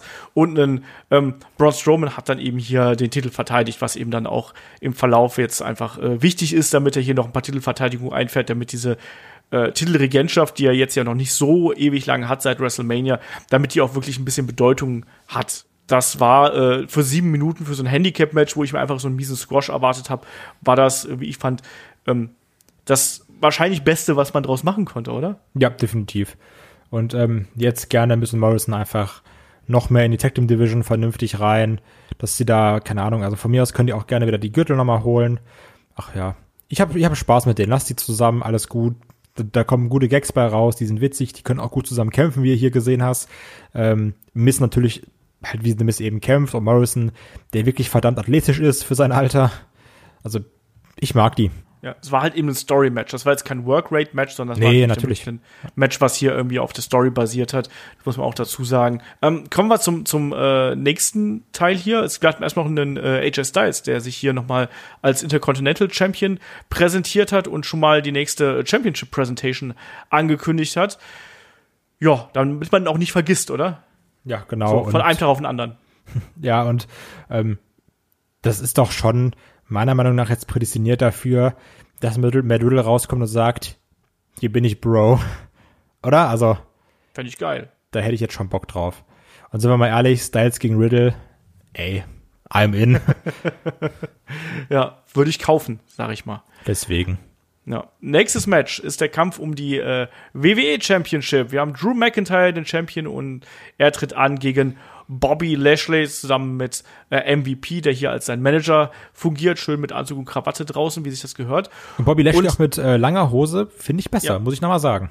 Ja, mir gefällt er auch äh, derzeit gut und auch äh, vor allem, dass er nicht so viel redet und dass er auch, äh, ich finde, er wirkt entschlossener momentan und irgendwie diese Aggressivität nehme ich ihm ab. Ja. Und deswegen mochte ich auch diesen Kampfbeginn hier sehr gern, weil das ging ja gleich noch vor dem Gongschlag los, wo dann äh, ja McIntyre und MVP so ein bisschen äh, ja rumgemacht haben und dann ist sofort ein Lashley von hinten gekommen und hat das klingt im Zusammenhang ziemlich merkwürdig, wie ich gerade merke. Ähm, auf jeden Fall schnappt er sich McIntyre und äh, nimmt ihn in den äh, Full Nelson und Drew McIntyre ist angeschlagen danach und kann nicht mehr und so, aber will natürlich weitermachen. Und ich muss sagen, das war ein insgesamt sehr unterhaltsames Heavyweight-Match, was wir hier gesehen haben. Und das hätte ich äh, mir zwar so ein bisschen erhofft, aber ich habe es nicht erwartet. Ich fand das durchaus okay. Und hier sind beide Männer, wie ich fand, gut rausgekommen. Äh, Wird dir der Kampf in der Anfangsphase gefallen? Mm, ich mochte generell diese Aggressivität und ich, ich mag es, ich mochte es ja auch, habe ich schon im Preview gesagt, wie dieser Full Nelson aufgebaut wurde. Und dann auch, dass dann äh, McIntyre irgendwie die, die ersten zwei, drei Minuten damit mit seinem Mantel kämpfen musste, äh, weil Lashley auch nicht nachgelassen hat und äh, McIntyre nur versucht hat, irgendwie ins Match reinzukommen oder ein bisschen äh, Offense zu landen. Ähm, das fand ich richtig, also das fand ich, weiß ich, ich hatte da Spaß dran. Ich hätte halt nie gedacht, dass ich mal sage, yo, Bobby Lashley Match, oder? Cool, aber in diesem Fall, yo, Bobby Lashley Match. Cool, oder? Also, ich weiß nicht, ich habe hab das gerne gesehen. Ich mochte diese Aggressivität, mit der dann Lashley reingegangen ist. Äh, diese Entschlossenheit, die er jetzt irgendwie, also, ich fand, der wirkte halt sonst immer so ein bisschen dumm. Bin ich ehrlich, so auch mit, mit Lana oder sowas. Das war immer so, Mann, Mann, der Mann, ey, der sieht aus wie einer, der wird mich in der Luft zerreißen, ohne Probleme. Der wird mich an einem Bein nehmen, an einem Arm und zack, wäre ich durch, ne?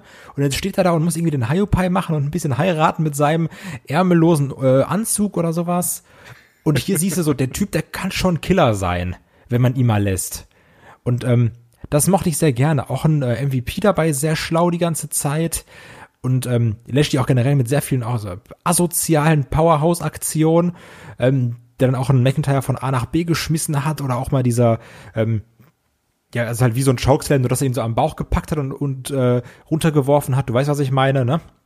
Ja, Ron Simmons-like, quasi ein Spinebuster, den er gezeigt hat. Das Einzige, was ich ganz schlimm fand und wo ich einmal kurz quasi vom Sofa aufgesprungen bin und richtig Sorgen gemacht habe, ist, es gab ja diese, diese Szene, wo er dann ähm, McIntyre hochnimmt und ihn dann gegen den Ringpfosten werfen wollte.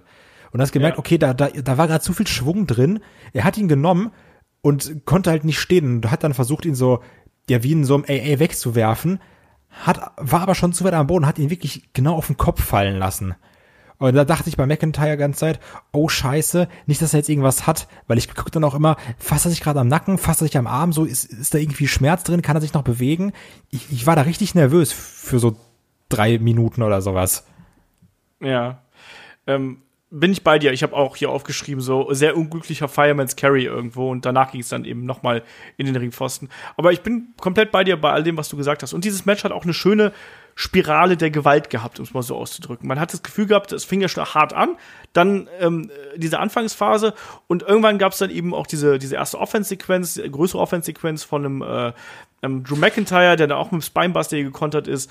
Ähm, und, und dann eben ähm, auch mit, mit seinem eigenen Spinebuster, den du gerade eben angesprochen hast. Und wenn du darauf geachtet hast, Drew McIntyre hat außer am Anfang und dann eben am Ende immer bei 1 ausgekickt. Das ist ja so ein, so ein Ding bei ihm irgendwie, dass er immer bei 1 auskickt, quasi, damit man hier die äh, Dominanz darstellt. Und zugleich sorgt das bei mir aber dafür, dass ich viel, viel mehr auf diese Cover achte, weil das Teil des Charakters ist. Das war dann ja am Ende auch so. Dann, dann hat dann ähm, äh, Drew McIntyre hat seinen Claymore versucht und dann hat ja äh, Bobby Lashley hier mit dem Spear gekontert und das war dann auf einmal Schritt zwei und da hat man gedacht, oh, das ist so, als wenn die erste Hälfte von der Legensanzeige weg war. Als der Spear durch war, dachte ich auch, ach du Kacke, ist es, ist es das jetzt?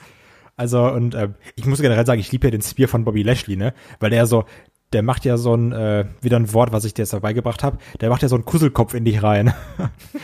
Also das, ähm, weiß ich nicht, den finde ich ganz cool. Kurzelbaum, eine Rolle für Genau. die. Für die Leute, die nicht aus dem Ruhrgebiet kommen. Genau. Ja, ähm, nee, das, das fand ich schon echt ganz geil. Also das hat er auch ein ähm, Lashley stark dastehen lassen. Und ja auch ein McIntyre, also natürlich auch durch diesen Full Nelson am Anfang, der war ja wenig im, im Angriffsmodus. Der hat ja irgendwie mal so viel versucht, sich zu verteidigen, zu überleben und dann immer so seine Spots gehabt, so wo er versucht hat, okay, ich bringe, ich bringe, versuche jetzt mal ein bisschen mehr äh, Angriffe hintereinander reinzubringen.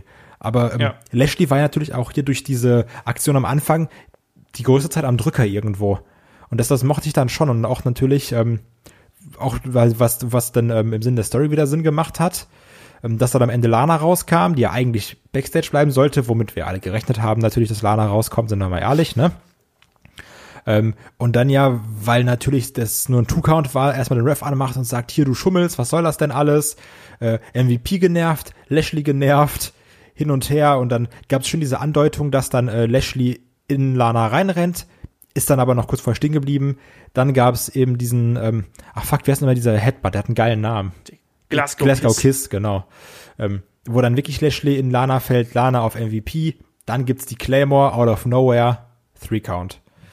Und ähm, das mochte ich, weil natürlich obligatorisch, wir werden das Match sicherlich nochmal bei äh, Extreme Rules sehen, aber ich habe da auch Bock drauf, weil also die beiden haben sich jetzt hier irgendwie gut durchgeprügelt, auch die haben ohne Waffen Aggressivität reingebracht, aber bei den beiden habe ich auch Bock, dass du sagst, hier komm, nimm doch einfach mal ein paar Kendo-Sticks, ein paar Tische, ein paar Mülltonnen und guckt einfach mal, wie ihr euch wehtun könnt. Ja. Lana, du bleibst erstmal hinten jetzt und dann Abfahrt. Ja, bin ich, äh, bin ich bei dir. Also ich war auch äh, positiv überrascht. Wie gesagt, die haben ja schon mal gute Matches gegeneinander bestritten, bei Impact unter anderem. Ähm, aber hier, das hat auch super funktioniert.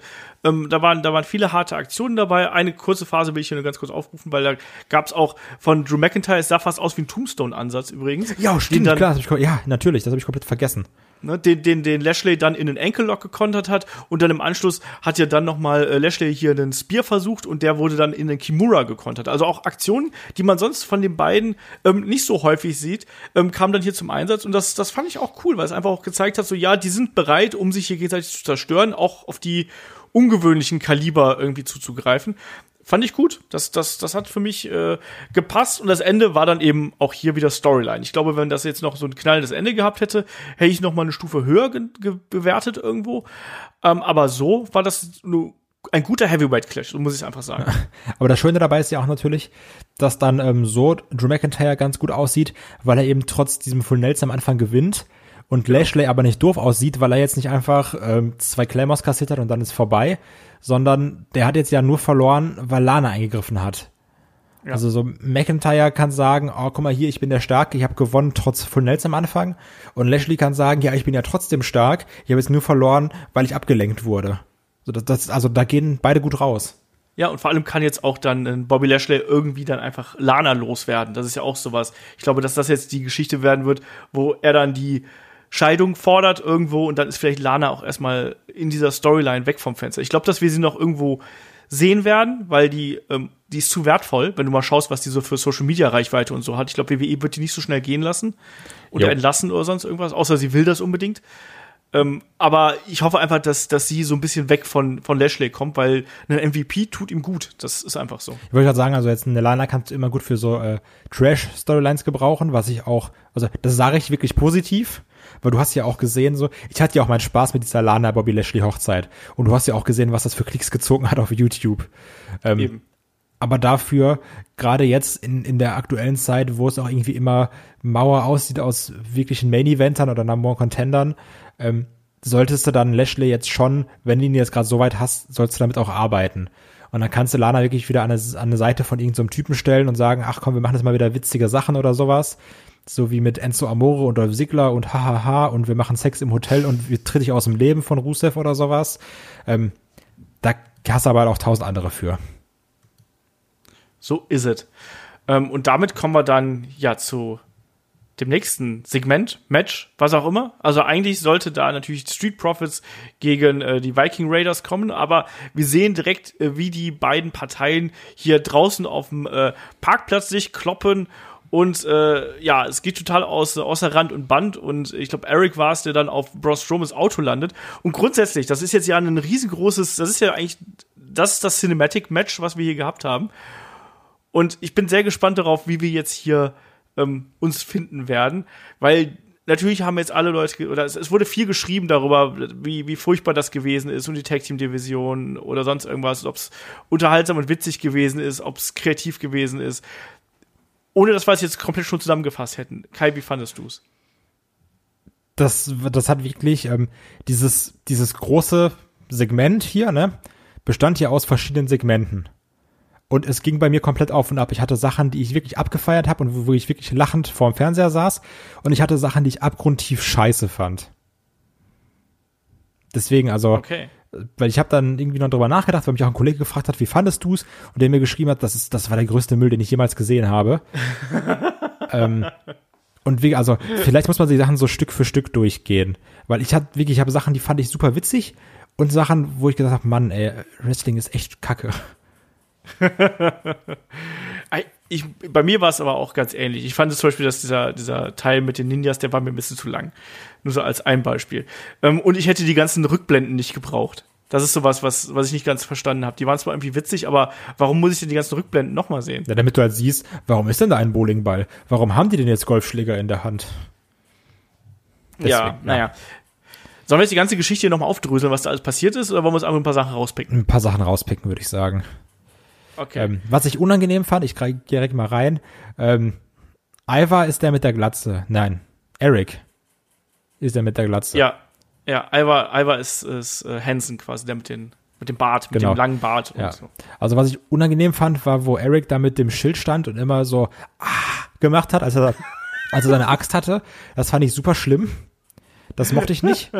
ähm, witzig wiederum war, wo sie dann, also ganz am Anfang das, das ähm, hier, das Windshield, wie heißt das denn? Die Windschutzscheibe kaputt gemacht genau. haben von Strowman und so mitten im Brawl waren und dann gedacht haben, Junge, das ist das Auto von Braun Strowman. Und die so wie, so Kinder dann alle wegrennen und, und reinlaufen. Das fand ich wiederum witzig. Ja, ich mochte generell diese Momente immer gerne, wo die plötzlich realisiert haben, so, ey, wa warum machen wir denn das hier eigentlich gerade? Ne, das gab es ja auch später noch mal, wo sie dann, äh, ähm, wo ähm, Angelo Dawkins ja, ich glaube, Ivar war es, durch diese Fensterscheibe da gespiert hat. Und dann finden sich alle so, Alter, du hast mich gerade durch, durch eine, Fensterscheibe hier äh, gehauen. Warum machst du das? Ja, Mensch, das ist wirklich schnell eskaliert hier, oder? Ja. Lass mal nach draußen gehen. Er hat auch dieser legendäre Satz, dieses that escalated quickly. Also. Ja, genau. Ja, das, das also ich, ich muss sagen, ich, ich, ich fand es aber in der Gänze, fand ich irgendwie, natürlich war es totaler Blödsinn und natürlich wissen wir, dass die beiden Teams viel, viel mehr wrestlerisch können als das, was hier gezeigt worden ist. Aber das war trotzdem unterhaltsam. In der Gänze also war es unterhaltsamer. Trash halt. Ja, natürlich. Ähm, aber also ich kann einfach nur kurz abhandeln, was ich, was ich wirklich, und ich muss es so sagen, was ich wirklich scheiße fand. Ähm, diese komischen, unangenehmen Rückblenden von Ivar mit seinem, ja, du bist süß, du nicht. So, das habe ich, keine Ahnung. Da fand ich komplett, habe ich nicht gebraucht.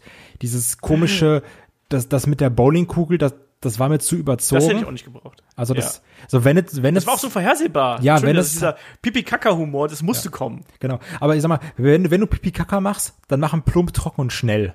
So, das, weißt du, dass er nicht damit rechnet. So, Bums in die Eier, zack, Bums fertig.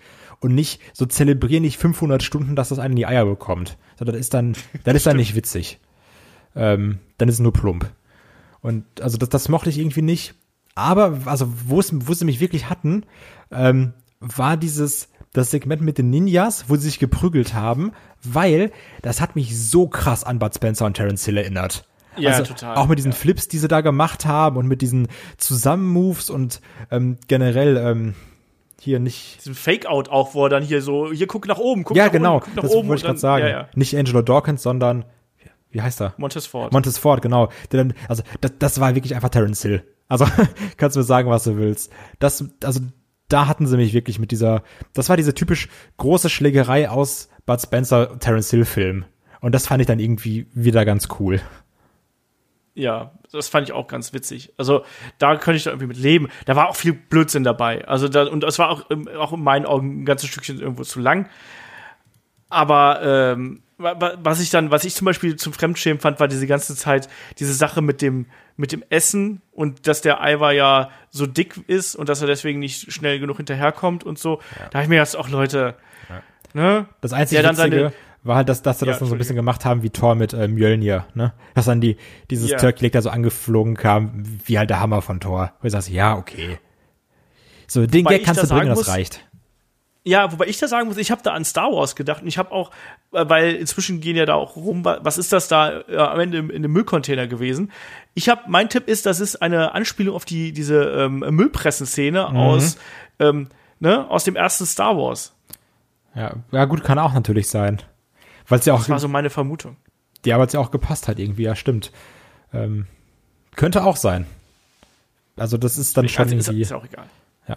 Ja. Aber da Vielleicht will sich WWE auch einfach hier gute Stimmung bei Disney machen, damit sie von Disney gekauft werden. Deswegen macht man hier schon mal so Star Wars ja, Anspielungen. bitte, bitte kauft uns. Ja. genau. Also aber auch dann, ach, das war auch mit diesem, mit diesem riesen Ninja, der dann irgendwie noch von Tosawa, mit der mit seiner Motorradgang da kam und irgendwie so Naruto-eske Fingerzeichen gemacht hat. Also Ja. das war auch wieder irgendwie ein bisschen weird.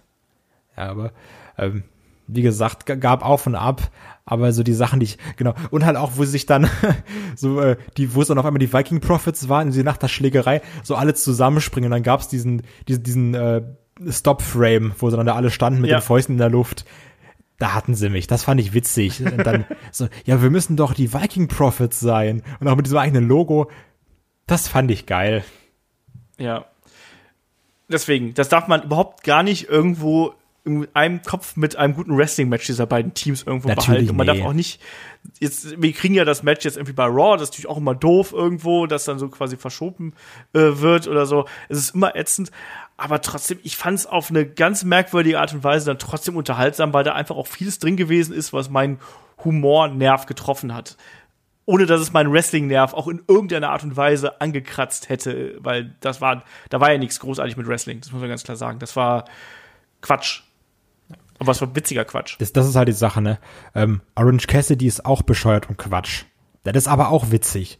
So, und ich, du kannst jetzt nicht sieben Stunden lang Ein-Stunden-Matches machen. So, du musst auch so Comic Relief drin haben. Und klar, manchmal ist es äh, ausgefeilter, manchmal ist es ein bisschen blöder, aber das ist halt auch lustig. Und ich finde, das darf es auch sein. Und da muss man nicht sagen, oh, hier und die Champions und ha, siehste, Revival alles richtig gemacht, sondern ja, ist halt lustig. Ich glaube, die Jungs haben da auch Spaß bei. Das muss ich auch mal dazu sagen. Ich glaube, auch Wrestler sind ja da auch nur Menschen und ich glaube, die werden da auch Spaß bei gehabt haben, so einen Quatsch mal mitzumachen. Das kann ich mir auch Und vorstellen. ich muss auch sagen, dass es gut positioniert gewesen ist, weil du hast das quasi zwischen diesen beiden großen Heavyweight-Matches gehabt und dadurch hast du noch mal so ein bisschen Auflockerung, bevor du dann wirklich in den Main-Event gegangen bist und dann sagen kannst, so jetzt, jetzt will ich auch wieder richtiges Wrestling haben, jetzt will ich das greatest Wrestling-Match ever haben und ich glaube, damit können wir dann auch den äh, Sprung wagen. Oder willst du noch was hier zu dem äh, äh, Street Profits äh, Viking Raiders Ding sagen? Nee, kommen wir zum greatest Wrestling-Match ever. Genau, wir haben äh, Randy Orton gegen Edge natürlich. Und die erste Frage, die ich dir natürlich stellen muss, ist, wie hat dir hier die Präsentation im gesamten Match gefallen? Also wir hatten ja erstmal bei dem, bei der Ansage quasi haben wir ja äh, andere Lichteffekte gehabt. Nee, noch vorher. Bei den Entrances natürlich hatten wir hier diese ja künstlichen Zuschauergeräusche, die hier nochmal eingespielt worden sind. Wie hat dir das über, auch im Verlauf des Matches gefallen? Ja, da habe ich so ein bisschen an äh, Roman Reigns 2016 gedacht. ähm, also da habe ich gesagt, ach, da, da die, so, die haben die Sachen immer noch auf Halde für den Fall der Fälle. Du, du weißt ja nie. ähm, ja, das ist also so wie halt Bundesliga. Jetzt gibt ja auch, dass du da mit Stadionsound machst, dass du da irgendwie Geräusche einspielen ähm, und auch dieses Grundrauschen. Das ist so natürlich irgendwie drin, dass, dass man das dann schon irgendwie mag, wenn das da so ist im Hintergrund. Ähm, war aber trotzdem an manchen Stellen irgendwie komisch und unpassend, oder?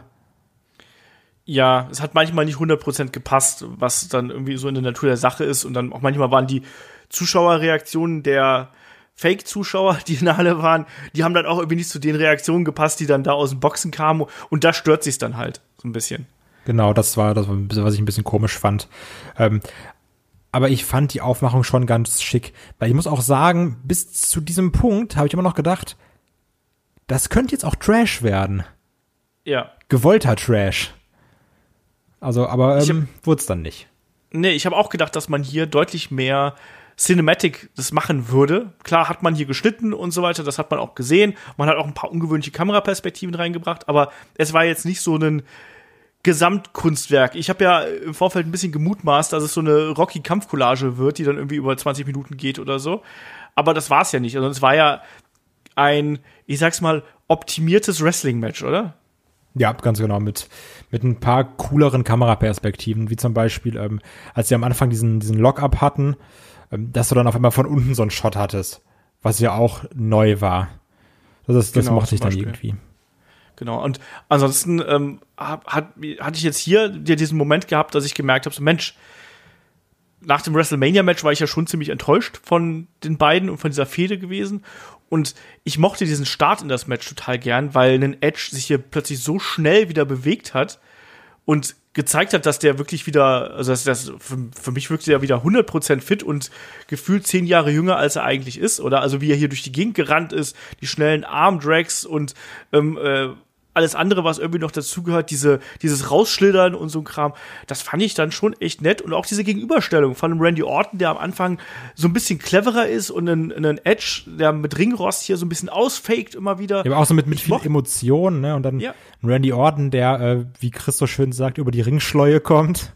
Genau. Ähm, das, das war dann schon ganz geil. Also gerade halt, wo du diese Armdrags angesprochen hast wo er sich dann so zurückzieht oder auch dann Edge irgendwann, der dann über, über, über einen liegenden Randy Orton rennt und Randy einfach nur so einen Fuß greift und Edge dann hinfällt.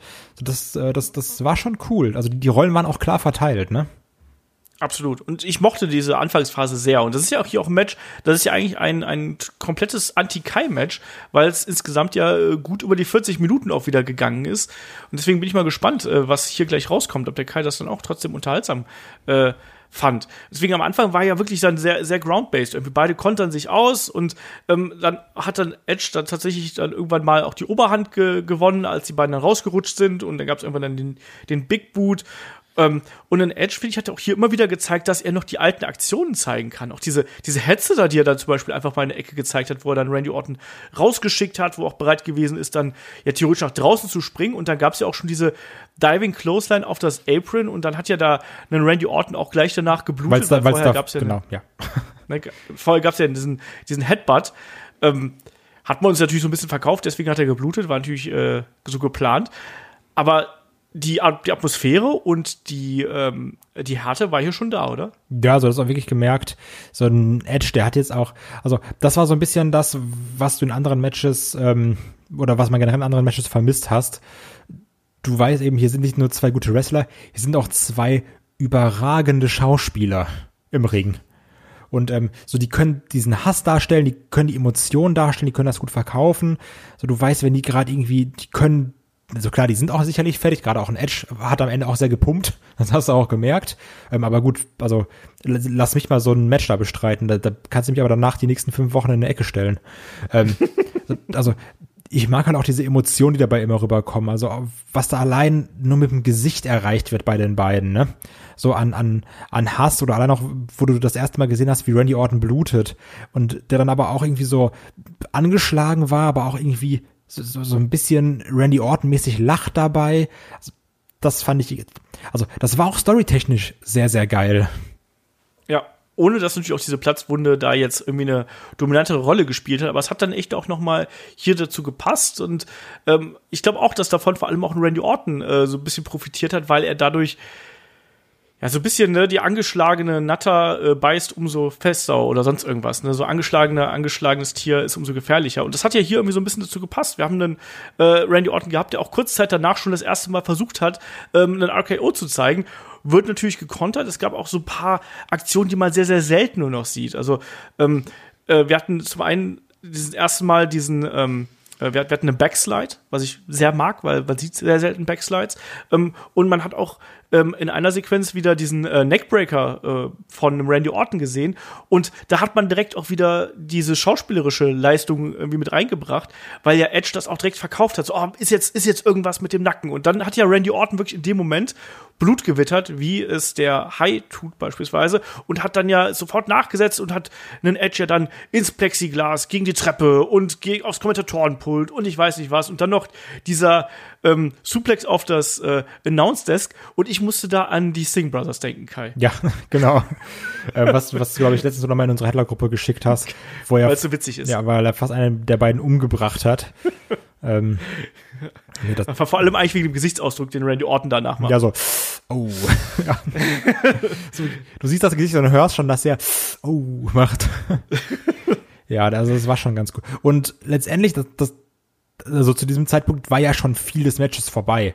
Und ich finde so, gerade wenn sie dann wieder in den Ring kommen, ab dann ging diese wir machen mal Moves von anderen Wrestlern Phase los. Also ich glaube, das war schon mhm. vorher, wenn ich mich nicht irre, ähm, dass auch schon die äh, Tres Amigos gezeigt wurden von, von äh, Eddie Guerrero. Und so halt viel äh, mit Chops, so ein bisschen wie Ric Flair. Aber als sie danach dann später wieder in den Ring kamen, da war es dann ja wirklich, wo sie gesagt haben, okay, jetzt packen wir halt auch hier teilweise mal die Big Guns aus von unseren Freunden.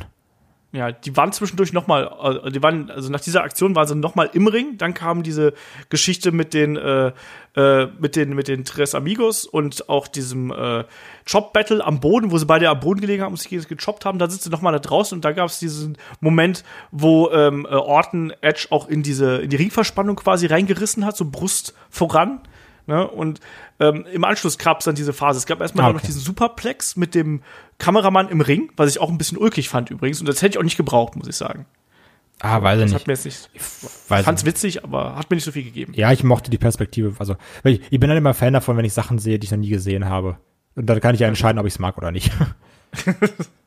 ja, auf jeden Fall, danach ging es ja dann mit diesen ähm, anderen Aktionen los. Das fing ja dann quasi an mit ähm, das, das erste Mal der ähm, äh, heißt es? Was, der, der Angle Slam? Der, Angle Slam war, ja. glaube ich, die erste Aktion, die gezeigt worden ist. Es gab auch. vorher schon mal einen Ansatz zu dem, ähm, zu dem Impaler DDT, der sonst immer ein Finisher von Edge gewesen ist, aber danach gab es erstmal einen Angle Slam und das ist halt auch ein schöner Rückbezug. Wir wissen, die große Fehde von Angle gegen Edge zum Beispiel hat ja Edge damals so ein bisschen geholfen, dass er wirklich den Fuß in die Tür als Singles Wrestler gekriegt hat. Und danach ging es eigentlich immer, immer weiter, Kai. Wir haben dann Killswitch gesehen, wir haben auch alte Finishing Moves, äh, Edge-O-Matic, die sie sogar so benannt haben. Ja. Ähm, ich habe mal gedacht, die hieß nur bei, bei SmackDown vs. Raw so. Das stimmt, äh, das dachte ich auch immer. Ja.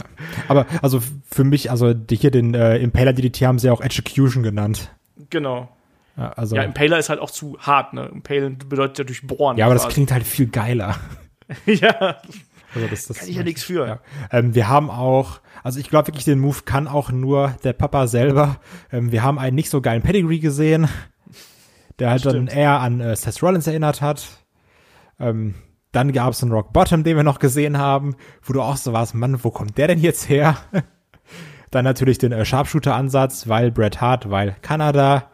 Ähm, das, das war dann schon ganz cool. Also ich muss auch sagen, das, das war dann auch ein bisschen, natürlich macht es auch hier Sinn mit der Story und alles und die hatten ja auch alle Rückbezüge, der, der Pedigree natürlich, ähm, hier wegen äh, Evolution, der an Prettier, sprich der Killswitch, klar, Christian, muss nicht drauf eingehen, ähm, aber das war auch so dann irgendwie, ja, wie so ein Indie-Match. So, komm, jetzt machen wir nochmal einen F5, den schmeiße ich dir jetzt noch rein, dann gibt es nochmal einen Superkick, dann spear ich dich, also das, das hattest du schon irgendwo dabei, fand ich dann.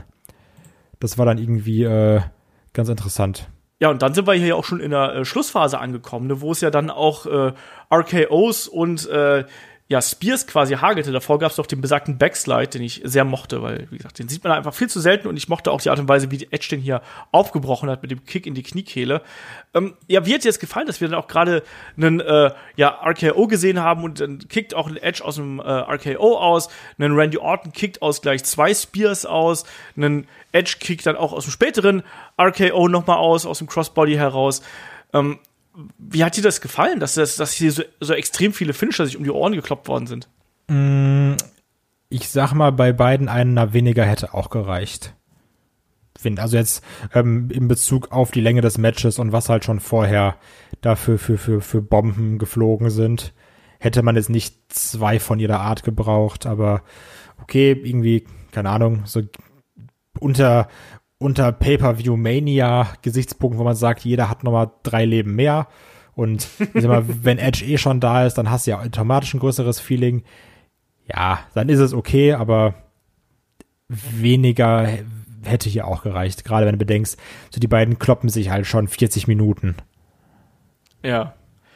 Ähm, ich hätte auch ein bisschen weniger leben können, weil gerade am Ende war es dann eben auch ein bisschen viel mit den ganzen verschiedenen Signatures und mit den ähm, großen Aktionen, die sie dann von sich selber noch ausgepackt haben. Das war mir ein bisschen too much, aber es hat irgendwie auch dazu gepasst, dass man dieses Match quasi überlädt. So überladen wie vorher das Marketing für diesen ganzen Kampf gewesen ist. So war dann eben das Finale hier auch. Und dann fand ich es auch wiederum ganz, nicht witzig, aber ich fand es irgendwie ganz ungewöhnlich, dass mir hier den Punt nochmal ausgekickt hat, Kai. Ausgepackt hat, Kai. So. Ja, also das, das war ja das Schöne und das, ähm, Natürlich, aber hier, also um wieder den Satz zu sagen, ähm, durch die Art des Endes konntest du auch sagen, okay, hier wird es vielleicht nochmal noch zu einem Match kommen, weil Edge hatte dann ja seinen, seinen, seinen neuen Submission-Move angesetzt und dann hat ja Orton so ein, also, es war ja schon so ein, so ein geheimer Low Blow, den er da geschlagen hat, ne? Ja, ja. Um sich da zu genau. befreien. Genau. Der aber nicht gesehen wurde, den man ja auch so gar nicht gesehen hätte, außer jetzt natürlich, Edge hält sich die Eier, die Kommentatoren sagen, ah, warte mal, da war doch was. Ähm, und dann gab's was uns schon seit Jahren angekündigt wird. Wo wir immer sagen, jetzt tritt ihn doch mal. Und ähm, ja, es gab den Punt.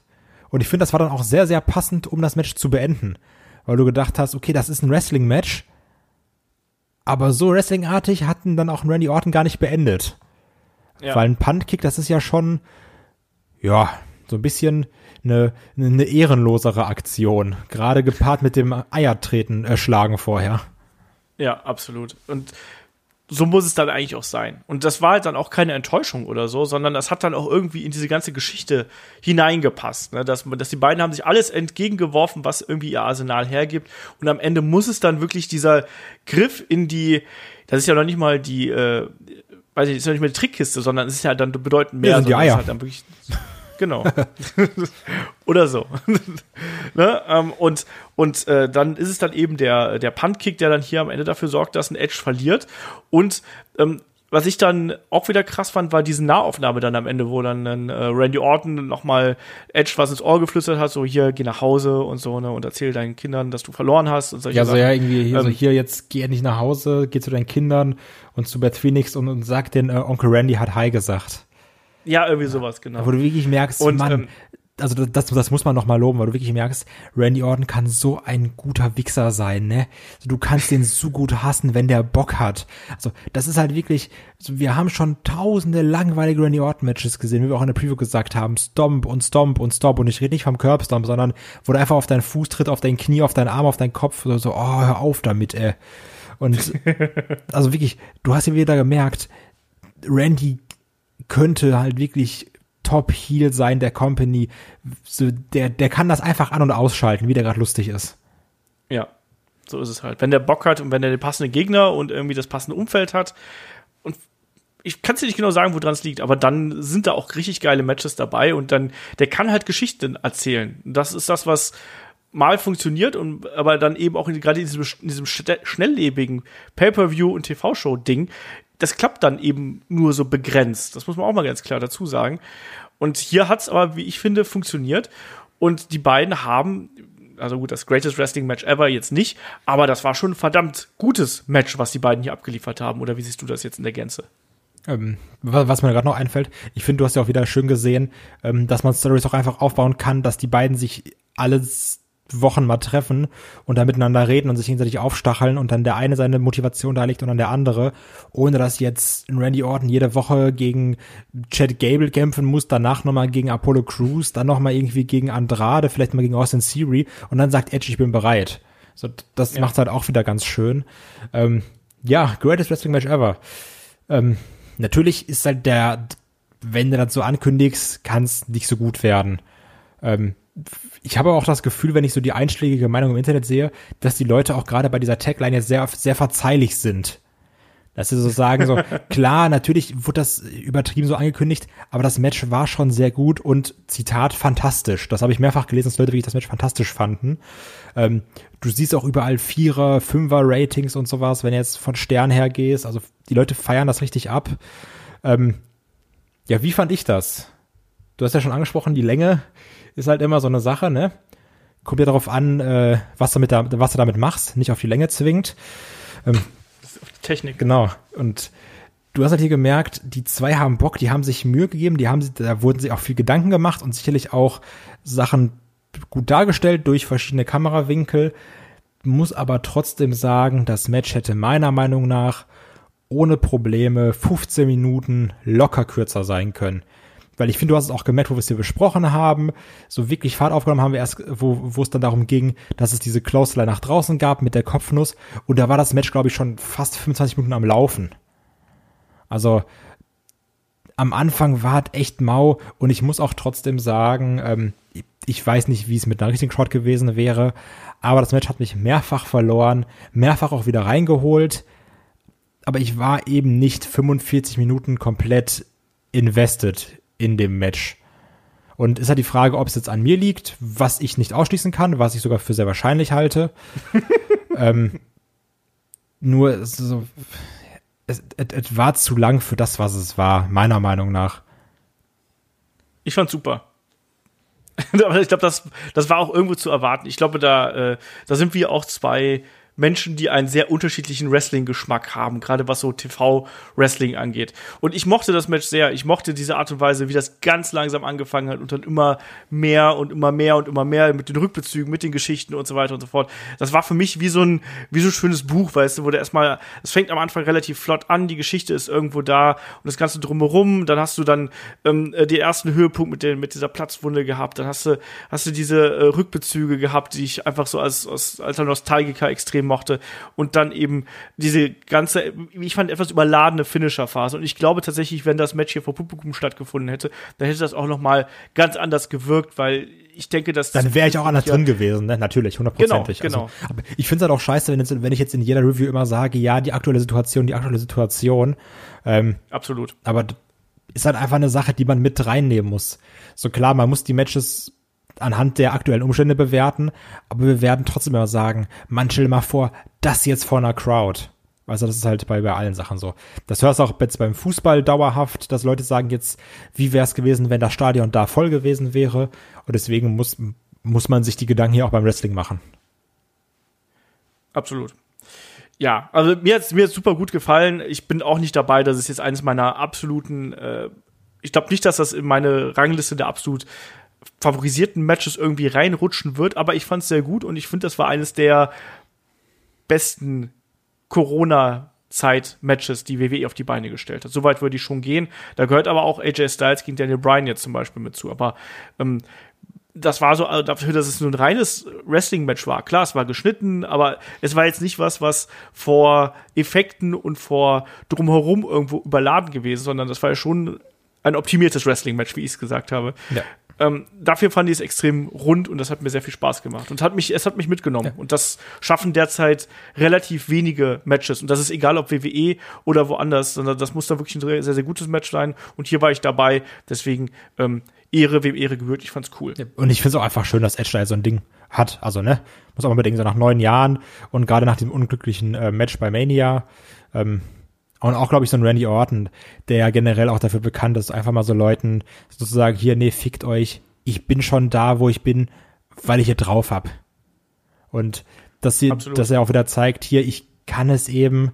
Und ein Edge auch nochmal, wo du sagst, Mann, der war neun Jahre nicht da und reißt da jetzt so ein Moped ab, ne? Also, das ist dann auch schon ziemlich geil. Also, ich gönn's den beiden, ich freue mich für Edge, ich find's fantastisch, dass das Match so gut angenommen wird von Leuten. Ähm, ich hätte super gerne mit einer richtigen Crowd gesehen, weil ich glaube, die Leute wären ausgerastet, aufgesprungen bis zum geht nicht mehr. Ähm, das war objektiv, war das ein richtig, richtig, richtig starkes Match. Einfach nur subjektiv gibt's halt Sachen, die mag ich mehr, gibt Sachen, die mag ich weniger. So, da haben wir das. Ähm, es haben nach dem Event jetzt äh, Nachrichten die, die, die Runde gemacht, dass ein Edge sich äh, hier bei dem Kampf schwer verletzt hat. Jo, äh, irgendwie Trizeps gerissen oder Trizeps, Trizepsmuskel oder sowas, ne? Genau, und ich habe ich es vorher gelesen und ich habe auch im Match drauf geachtet und ich konnte es nicht erkennen. Also wenn da was gewesen ist, dann hat das sehr gut kaschiert. Ähm, ja, wäre eine bittere Kiste, oder? Weil das würde bedeuten, ich habe irgendwas gesehen von drei bis acht Monate Pause. Mhm, also wir haben es auch damals gesehen, als bei äh, McIntyre der Bizeps gerissen ist gegen Andrade. Ja. Da bist du erstmal raus. Und ähm, ja, das wäre äh, tragisch, oder? Das wäre sehr tragisch. Obwohl, also ja, vielleicht machst du dann auch wieder aus der Not eine Tugend, ne? Und sagst, Edge ist dann jetzt irgendwie raus, was natürlich kacke wäre, ähm, kann dann aber irgendwann so in acht Monaten vielleicht dürfen Crowds wieder da sein, so wir hoffen es, ne? Acht Monate ist dann auch wieder äh, WrestleMania Season. Gibt's dann das Finale auf das so, gibt's dann das Best of Three? Vielleicht. Also möglich, keine Ahnung. Also das äh, muss ja wohl auch bei irgendwie einem einer einer Nachaufnahme quasi hier äh, äh, passiert worden sein. Ähm, ich weiß, also ich, klar könnte man das machen, aber es ist halt einfach so, also es scheint ja regelrecht verflucht zu sein, dieses äh, Comeback hier von Edge, wenn er sich jetzt wirklich so schwer verletzt äh, haben soll. Also bis jetzt hat WWE noch nichts, also zum Zeitpunkt dieser Aufnahme hat WWE noch nichts äh, bestätigt. Ich denke aber, dass man das bei Raw machen wird, weil man bereits ähm, äh, bei Social Media angekündigt hat, ähm, äh, man würde auf die, äh, auf die Situation eingehen. Insofern denke ich, wird man das, äh, ja, wird man das wahrscheinlich da tun. Ähm, klar wäre WrestleMania eine Möglichkeit, aber jetzt quasi diese Fehde wieder auf Eis zu legen, ähm, dass dann Edge wieder zurückkommen muss. Aber also, du kannst es doch halt ganz gut verkaufen. Also gerade halt mit diesem, hier komm, geh zu deinen Kindern, geh zu deiner Frau und sowas. Weißt du, dass dann Edge sagt, so hier, jetzt, so ich habe alles gegeben, Randy Orton ist ein alter Schummler, so gut Trizeps im Arsch, aber Leute, ich komme wieder und dann mache ich den lang.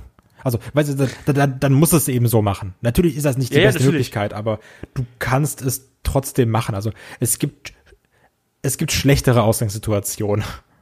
Ja, ich finde es auch eher tragisch für Edge, muss ich ja. sagen. Also, ich finde es nicht so tragisch für WWE, ähm, sondern mir tut es eher leid für den Performer und für den Menschen ähm, äh, Edge, der da wirklich der jetzt weißt du, du arbeitest so lange drauf hin und dann kriegst du dieses Comeback beim Rumble und denkst dir, geil, ich habe jetzt diese, ich habe jetzt diese alte Liebe wieder gefunden und dann erstmal so jetzt WrestleMania, das Match, was du äh, haben wirst, ist leider in einer leeren Halle. Oh. Und dann alles drumherum. Und klar, ich habe auch, ich habe auch mal gedacht, so, mir ist eigentlich relativ egal. Wollte ich gerade sagen, Moment, habt ihr über mich lustig Ja, ja, ich bin, da bin ich jetzt mal ein Heuchler, aber ich finde, diese Verletzung ist jetzt wirklich noch mal was, was äh, dem Ganzen noch mal die Krone aufsetzt, weil ähm, du merkst halt eben schon, wie er sehr er sich hier den Arsch aufreißt, dass, dass er da in Shape gekommen ist. Und auch dieses Match war ja, war ja gut und du merkst eben auch, wie viel Leidenschaft er wieder da drin hat. Ja. Ähm, das, das ist eben das Tragische an der Sache. Das ist natürlich wahr. Ähm, ja, ist, ist halt scheiße, ne? Aber gut, ist halt natürlich auch, glaube ich, jetzt körperlich sehr anstrengend, wenn du sagst, ich wrestle jetzt neun Jahre nicht und egal wie ich vorbereitet bin, jetzt catch ich hier ein 45-Minuten-Ding. Also, Absolut. Das ist halt schon, glaube ich, auch körperlich sehr, sehr anstrengend. Egal wie gut du trainiert bist. Absolut. Du weißt auch nicht genau, wie deine Muskeln auf so ein Match dann äh, reagieren und auf die Belastungen und keine Ahnung. Das, sowas ist ja einfach immer nur ein Unfall. Ich habe auch nichts gehört, wo, wo, wo erklärt worden wäre, da ist es passiert oder dessen Fehler hier und da ist es. Ähm, manchmal passiert sowas nur einfach ja. beim Wrestling. Aber äh, lass uns doch mal hier zum Fazit kommen. Was ist denn deine äh, Bananenwertung hier für diesen Event? Boah, also das Main Event, das war natürlich gut. Also das war mehr als gut. Da müssen wir nicht drüber reden. Deswegen ist es jetzt auch irgendwie komisch, wenn ich so eine Bewertung gebe, weil es dann irgendwie das, das Match nicht würdigt. Ähm, aber jetzt mehr als drei von acht sind da nicht drin. Weil da war echt komplett viel Filmmaterial und ja, drei von acht. Äh, ich fand den Event insgesamt okay. Ich finde, das war ein, äh, ein typischer, okayer Corona-Event zur aktuellen Zeit. Deswegen gebe ich mit ähm, ein bisschen Augenzwinkern und äh, so gebe ich eine 4 von 8. Bin heute mal großzügig. Ja. Ähm, aber das äh, war insgesamt, fand ich, fand ich es durchschnittlich. Ich fand es jetzt nicht schlecht, ich fand es aber auch nicht richtig gut. Es hatte Ausreißer nach oben gehabt, eben mit dem Main Event und auch mit Drew gegen, ähm, äh, gegen Lashley. Bobby Lashley, dass das jemand sagen würde. Ähm, Wirklich, ne? Ist komisch. äh, es gab auch ein paar Ausschläge nach unten und da zähle ich beispielsweise einen Opener mit rein. Auch das andere Damenmatch hat mir nicht so gefallen. Ähm, und ähm, manches war eben auch hier ein bisschen zu, zu äh, ge, ge, ge, in die Länge gezogen und solche Sachen. Das äh, hat dann da nicht so ganz gepasst. Deswegen bin ich bei einer 4 und das Problem ist eben auch für mich, was so die Nachhaltigkeit dieses Events angeht, nicht, ob man das Ding kompostieren kann oder sonst irgendwas, sondern eher darum, dass du eigentlich bei so vielen Matches das Gefühl hast, dass das, was wir jetzt gesehen haben, hat nicht die große Bedeutung und das mag ich eigentlich nicht, wenn du dir so ein Event anschaust. ja, So. Gut, dann sind wir durch, oder? haben wir's. Backlash. Haben wir's? Jetzt nächste Mal Genau, Extreme das war Rules. Backlash. Die greatest Review ever. Genau. Mindestens. Vom greatest Podcast ever. Genau. Ähm, damit sind wir durch und am äh, Wochenende geht's weiter dann hier mit dem äh, Wochenend-Podcast. Ich habe schon gesagt, Rassismus im Wrestling dann äh, ein bisschen heikles Thema und ehrlich gesagt auch ein deutlich zeitgenössischeres Thema, als wir uns das äh, gedacht haben, äh, bevor wir dieses Thema aufgestellt haben. Oder weil dieses Thema haben wir, glaube ich, schon seit mindestens sechs, sieben, acht Wochen bei uns im, äh, in der Liste drin, oder? Oder auch gewünscht haben, ne? Also, das ist Genau. halt echt dumm, wenn dann so ein Thema dann irgendwie nochmal, wenn du sagst, ja, das ist halt ein, in Anführungsstrichen normales Podcast-Thema, über das man mal reden muss, aber dass du dann sagst, ja, jetzt ist es leider wieder so unfassbar akut aktuell, ähm, ist dann auch irgendwie wieder schade. Mehr als schade. Ja. Ja, deswegen, also ähm, der Wunsch kam auch, wir haben auch Hörervorschläge bekommen, da war dieser, äh, dieses Thema eben auch drin und wir haben uns gedacht, äh, es gibt ja so diverse Ismen, Ismussen, ähm, über die man irgendwie sprechen kann und ähm, Rassismus ist einer davon, über den man sprechen kann. Ähm, und damit wollten wir einfach mal jetzt quasi einen Anfang machen. Und ja, das wird das Thema sein im Wochenend-Podcast. Äh, wir haben auch noch ein paar natürlich andere Themen bei Patreon und bei Steady, unter anderem das Match of the Week. Da haben wir Bret Hart gegen den British Bulldog äh, vom SummerSlam 1992 besprechen Shaggy und ich da. Und äh, wenn ihr uns da unterstützen möchtet, tut das gerne. Wir hauen momentan, glaube ich, so viel raus wie niemals zuvor. Und äh, ja, Kai, in dem Sinne äh, sage ich Dankeschön fürs Zuhören, Dankeschön fürs Dabeisein und äh, bis zum nächsten Mal. Tschüss. Tschüss.